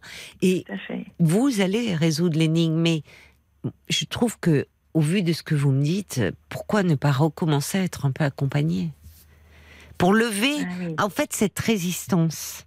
Oui. Parce que euh, comprendre les choses intellectuellement, ça peut être aussi une façon de résister. Ah oui, je comprends. Oui, oui. Et, et vous êtes Oui, fine, disant, vous êtes intelligente. là, C'est bon, je sais. oui, oui, c'est une façon Voilà. de. Oui, oui, je comprends. Et, et de fait, vous n'êtes pas. euh, il y a- c'est pas comme si vous n'aviez rien vécu. Vous avez vécu beaucoup de choses et Mm. intensément, parce que vous Mm. êtes quelqu'un d'entier et de profond. Mm. Donc vous vivez pas les choses à moitié. Mm. Alors ça a un coût. Oui. Et là, du coup, c'est pas tout à fait vous, parce que vous êtes dans quelque chose de plus tiède, qui n'est pas désagréable, mais qui n'est pas non plus vibrant. Non, bien sûr. Alors il y a la religion. Et je pense que c'est pour ça que je dis bon, il y a c'est pas la façon dont vous me parlez de vos histoires d'amour et de la religion, de la place qu'elle tient dans votre vie. euh, on sent à quel point il y a chez vous un idéal très très fort. hein. Ah oui, mais c'est sûr. Ah oui, oui, oui. Ah ben oui, j'entends bien parce que c'est certain que j'ai une foi euh, euh, importante et qui s'est enfin une fois importante, c'est très présomptueux de ma part de dire ça parce que on n'a jamais assez de foi justement, elle est bien petite au Oui. regard de grands saints. Mais disons que oui, aujourd'hui je suis profondément, je suis revenue à ce que Mm. mes parents nous avaient euh, donné, c'est-à-dire eux aussi ils étaient très croyants et pratiquants. Après j'ai laissé, laissé tomber tout cela pendant un certain nombre d'années et j'y suis revenue maintenant euh, dans cette foi que je continue de, de fortifier et, et où c'est très bon et où je, le Seigneur m'a, m'a d'ailleurs. euh, alors en plus, ça aussi c'est une énigme parce que là je viens de déménager pour euh, rejoindre ma fille euh, depuis que je suis en retraite en début d'année. J'ai, déménagé pour rejoindre ma fille, mon gendre et mes petits enfants pour me rapprocher d'eux et ben, je vais pas vous le raconter maintenant, c'est c'est pas le propos, puis ce serait trop. Non, voilà. Mais je vous assure que j'ai été, euh, par ma foi, par ma. vraiment accompagnée euh, pour ce déménagement où le Seigneur m'a vraiment mis dans les bras euh, une locataire pour louer l'appartement dans lequel j'étais et un, un appartement qui m'a été mis dans les bras un autre pour euh, pour moi le, le louer dans mon déménagement. Enfin bref, tout m'est tombé dans les bras. J'ai rien eu à faire. Ça s'est fait tout. Donc vous aimeriez très que le. Seigneur mette Et sur donc, votre chemin voilà. Quelqu'un qui voilà je lui dis au. Seigneur, je lui dis, et c'est pas la première fois qu'il me qu'il fait des choses comme ça Hmm. euh, euh, à mon égard, fait à mon égard Oui. dans, dans ma vie. Oui. Et donc je me dis, alors là voilà encore une énigme de plus, Seigneur. Si tu es, tu, tu- comment tu m'as aidé à certains moments dans ma vie, et très concrètement, qu'il Oui. s'est passé des choses incroyables, alors je sais que tu peux euh, m'envoyer encore euh, vraiment un homme, quoi. Alors comment n'arrive-t-il pas à cet homme? Où, où- où il est encore plus ce mystère, quoi? Vous- comprenez ce que je veux dire? Enfin, Je sais bien que vous avez compris, Caroline. Oui, mais je comprends qu'il y a un peu aussi une dualité en vous. Et qui par Mhm. moment entre euh, euh, cet, cet idéal, cette soif d'idéal, d'absolu, et hum, qui peut être un frein à la rencontre. amoureuse. Oui. Parce que là, en, euh, en plaçant, j'entends hein, ce que vous me dites et je respecte tout à fait le, le fait que sur votre chemin, par votre foi, il y a des choses qui euh, qui sont arrivées. Mais c'est une façon aussi de d'attendre que ça vienne d'un autre. Alors évidemment, pas n'importe quel autre, avec un Oui, A majuscule, voyez. Mais Oui, oui, c'est au fond s'en remettre quand même à un autre. Et au fond, là aussi, tenir à distance. Ça vient pas de moi. J'attends. Puisque j'ai la foi, ça doit, ça va peut-être à- m'arriver. Mais voyez je comprends ce que vous dites. Donc- je comprends très bien parce que c'est presque encore une, une protection. Ben oui, c'est une protection. C'est-à-dire au fond, Ah ben là, vous pouvez vous dire, ben au fond, c'est le faute, Seigneur hein. qui n'a pas voulu, Ah oui. c'est pas de ma faute. il- voilà. Ah oui, Et même, au fond, ce j'exauce, je, je suis homme devant lui, j'exauce ce qu'il a Ouais, voulu oui. pour moi. Voyez Vous vous mettez en retrait. Eh Donc, ça interroge, oui, moi j'interroge votre foi, mais plus, euh, euh, comment dire, euh, euh, la, la- la foi que vous avez en vous-même et en l'amour, en fait. Eh oui. Eh oui. Et quand on a une vision parfois, ce qui euh, euh, aussi idéalisée de l'amour, Oui. parfois c'est la meilleure façon de passer à côté. Ben, je comprends bien. Voyez Parce que ça Je sera jamais à la hauteur de cet Ben amour oui. que vous vivez Ben avec euh, le Seigneur. hein. Mm. Voyez Mm. Donc c'est là où il y a une dualité en vous.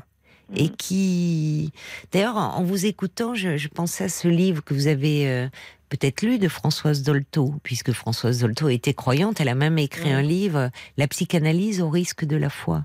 Ah oui. Non, je n'ai pas Vous l'avez lu pas lu? Ah, mais je vous le conseille. Dolto. Ah oui, à fait, je comprends. Parce que comment les choses peuvent s'entremêler, Ah vous voyez, de, de, Oui. de Freud qui lui était justement Oui. opposé à l'idée de toute religion, enfin de religion, Oui. pas du tout. Bon, et, Oui. euh, et, et Françoise Dolto, la grande psychanalyste que l'on connaît pour les pour les pour l'enfance, qui a beaucoup contribué à, à la connaissance de l'enfant, qui était Oui. croyante, mais qui intégré dans sa vie et dans sa pratique, il y a ce livre, La psychanalyse au risque de la foi. Ah oui.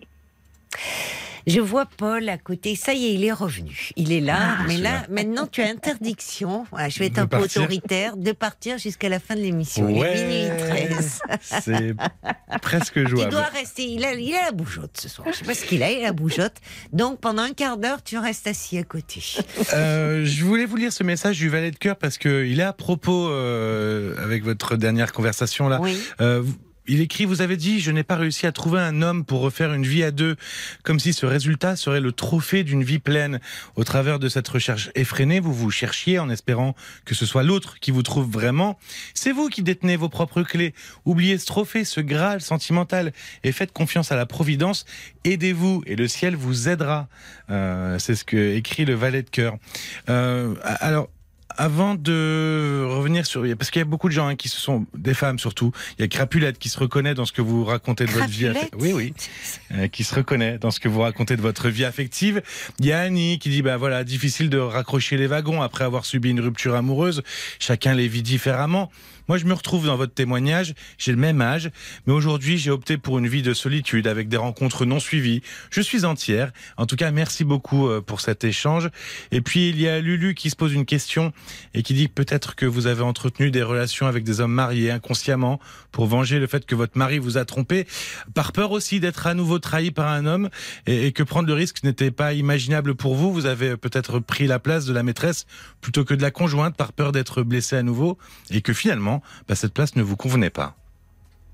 C'était une analyse de Lulu. Mais Mhm. En tout C'est cas, très euh, intéressant cette histoire de maîtresse parce que effectivement, je me mettais à ce moment-là dans la place de la maîtresse qui, quelques années auparavant, euh, Mm. m'avait fait beaucoup souffrir.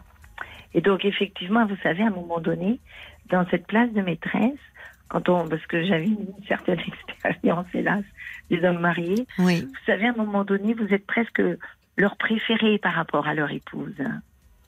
Vous, vous, vous voyez ce que je veux dire? Parce que, parce que, parce que, ben voilà, ils vous disent. qu'ils peuvent que, laisser ben, entendre, préférer dans voilà, quel sens? En voilà, même temps, parfois vous, vous avez beau être leur préféré, ils ne quittent pas Ah ben, pour autant leur épouse. euh, Donc, elle aussi.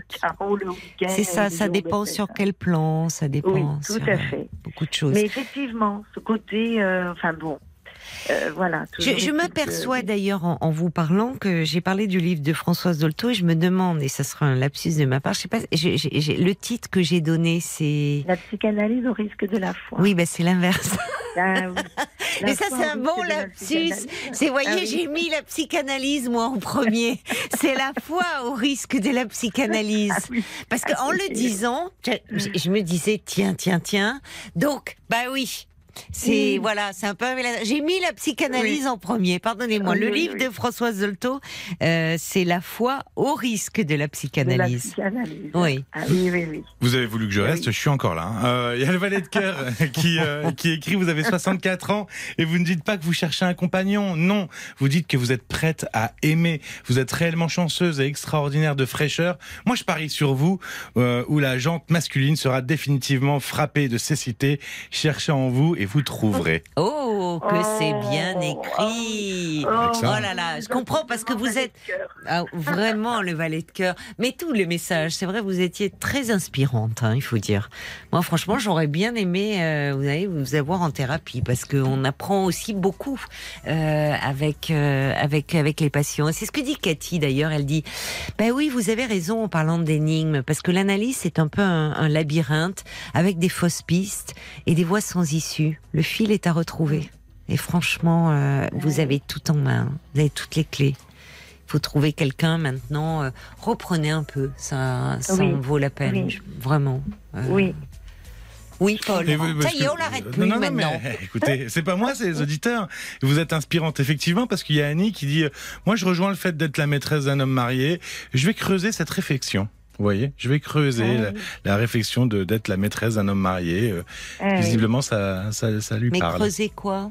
Bah, le fait d'être la maîtresse d'un homme marié, qu'est-ce que ça dit d'elle? Qu'est-ce que. Voilà. Le, Ah oui, c'est vrai que Ah oui. souvent euh, euh, ça, ça dit euh, Pourquoi, quelque chose de nous. Enfin, Ah oui. après, euh, parfois, voilà, on peut tomber très amoureuse de quelqu'un qui, qui n'est pas libre. euh, mais euh, quand on reste dans cette situation, c'est c'est toujours pareil. Quand on reste dans une situation qui euh, qui nous fait souffrir, bah forcément, ça vaut le coup de s'interroger. Parce que il y a certaines femmes qui qui sont euh, cette situation leur convient. Euh, mais parce qu'elles ont une histoire, une personnalité bien particulière. La Oui. plupart des maîtresses d'hommes mariés, dans l'ensemble, majoritairement, à un moment, elles souffrent hein, de cette situation. Ah oui. D'ailleurs, on avait fait un parlons encore à ce propos-là, euh, qui a été rediffusé ce week-end sur les plateformes de podcast ou Ah sur oui. RTL.fr, sur l'application RTL, que vous pouvez réécouter, qui a été euh, bien écouté. Et j'avais eu un message euh, d'Anaïs à ce propos qui disait bah, Moi, j'ai été la maîtresse d'un homme marié pendant 4 ans, euh, j'ai 25 ans, il en avait 42. Si vous voulez, je peux témoigner. Donc, vous pouvez, si Ah vous bah, voulez témoigner, n'hésitez pas à appeler le 09 69 39 10 11. Bien sûr, on l'accueillera avec plaisir. On a fait d'ailleurs à propos de plus, plus récemment cette semaine un petit podcast suite au témoignage d'une auditrice sur euh, le fait euh, quand on tombe amoureux, euh, on est angoissé. Finalement, tomber amoureux, ça m'angoisse. Ah oui. Il y a Oui. beaucoup de gens qui ressentent ça, c'est-à-dire Oui. qu'est-ce qui surgit à ce moment-là? Euh, Voilà, donc euh, bon, ça c'est les petits bonus de l'émission que vous pouvez retrouver euh, sur sur l'appli RTL euh, ou sur RTL.fr. En tout cas, vraiment, euh, c'était, il y avait beaucoup de choses. Je pense que euh, beaucoup de de femmes ont dû se retrouver dans votre témoignage, d'hommes peut-être, mais il y a une, il y a une dimension euh, euh, qui, qui a dû parler à beaucoup. Genre, il y avait beaucoup de femmes qui ont réagi, excepté le valet de cœur, mais c'est le valet de Oui. cœur. Ah oui, c'est ça.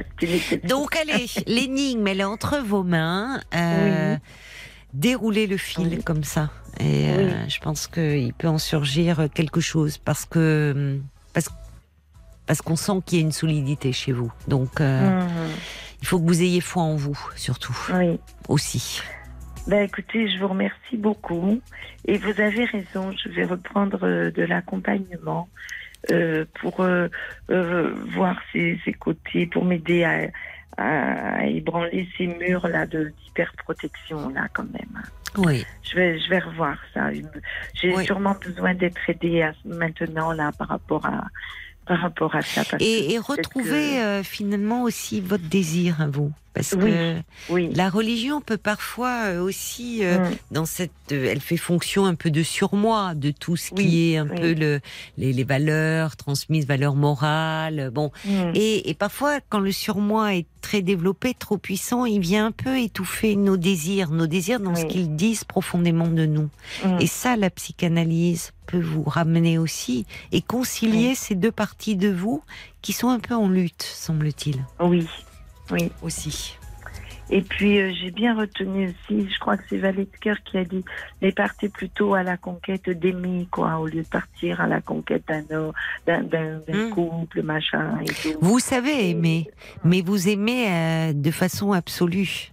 Oui, et effectivement, le Seigneur, votre Seigneur, ne vous déçoit pas, ouais. lui. Mm. Mm, Oui. mm, mm.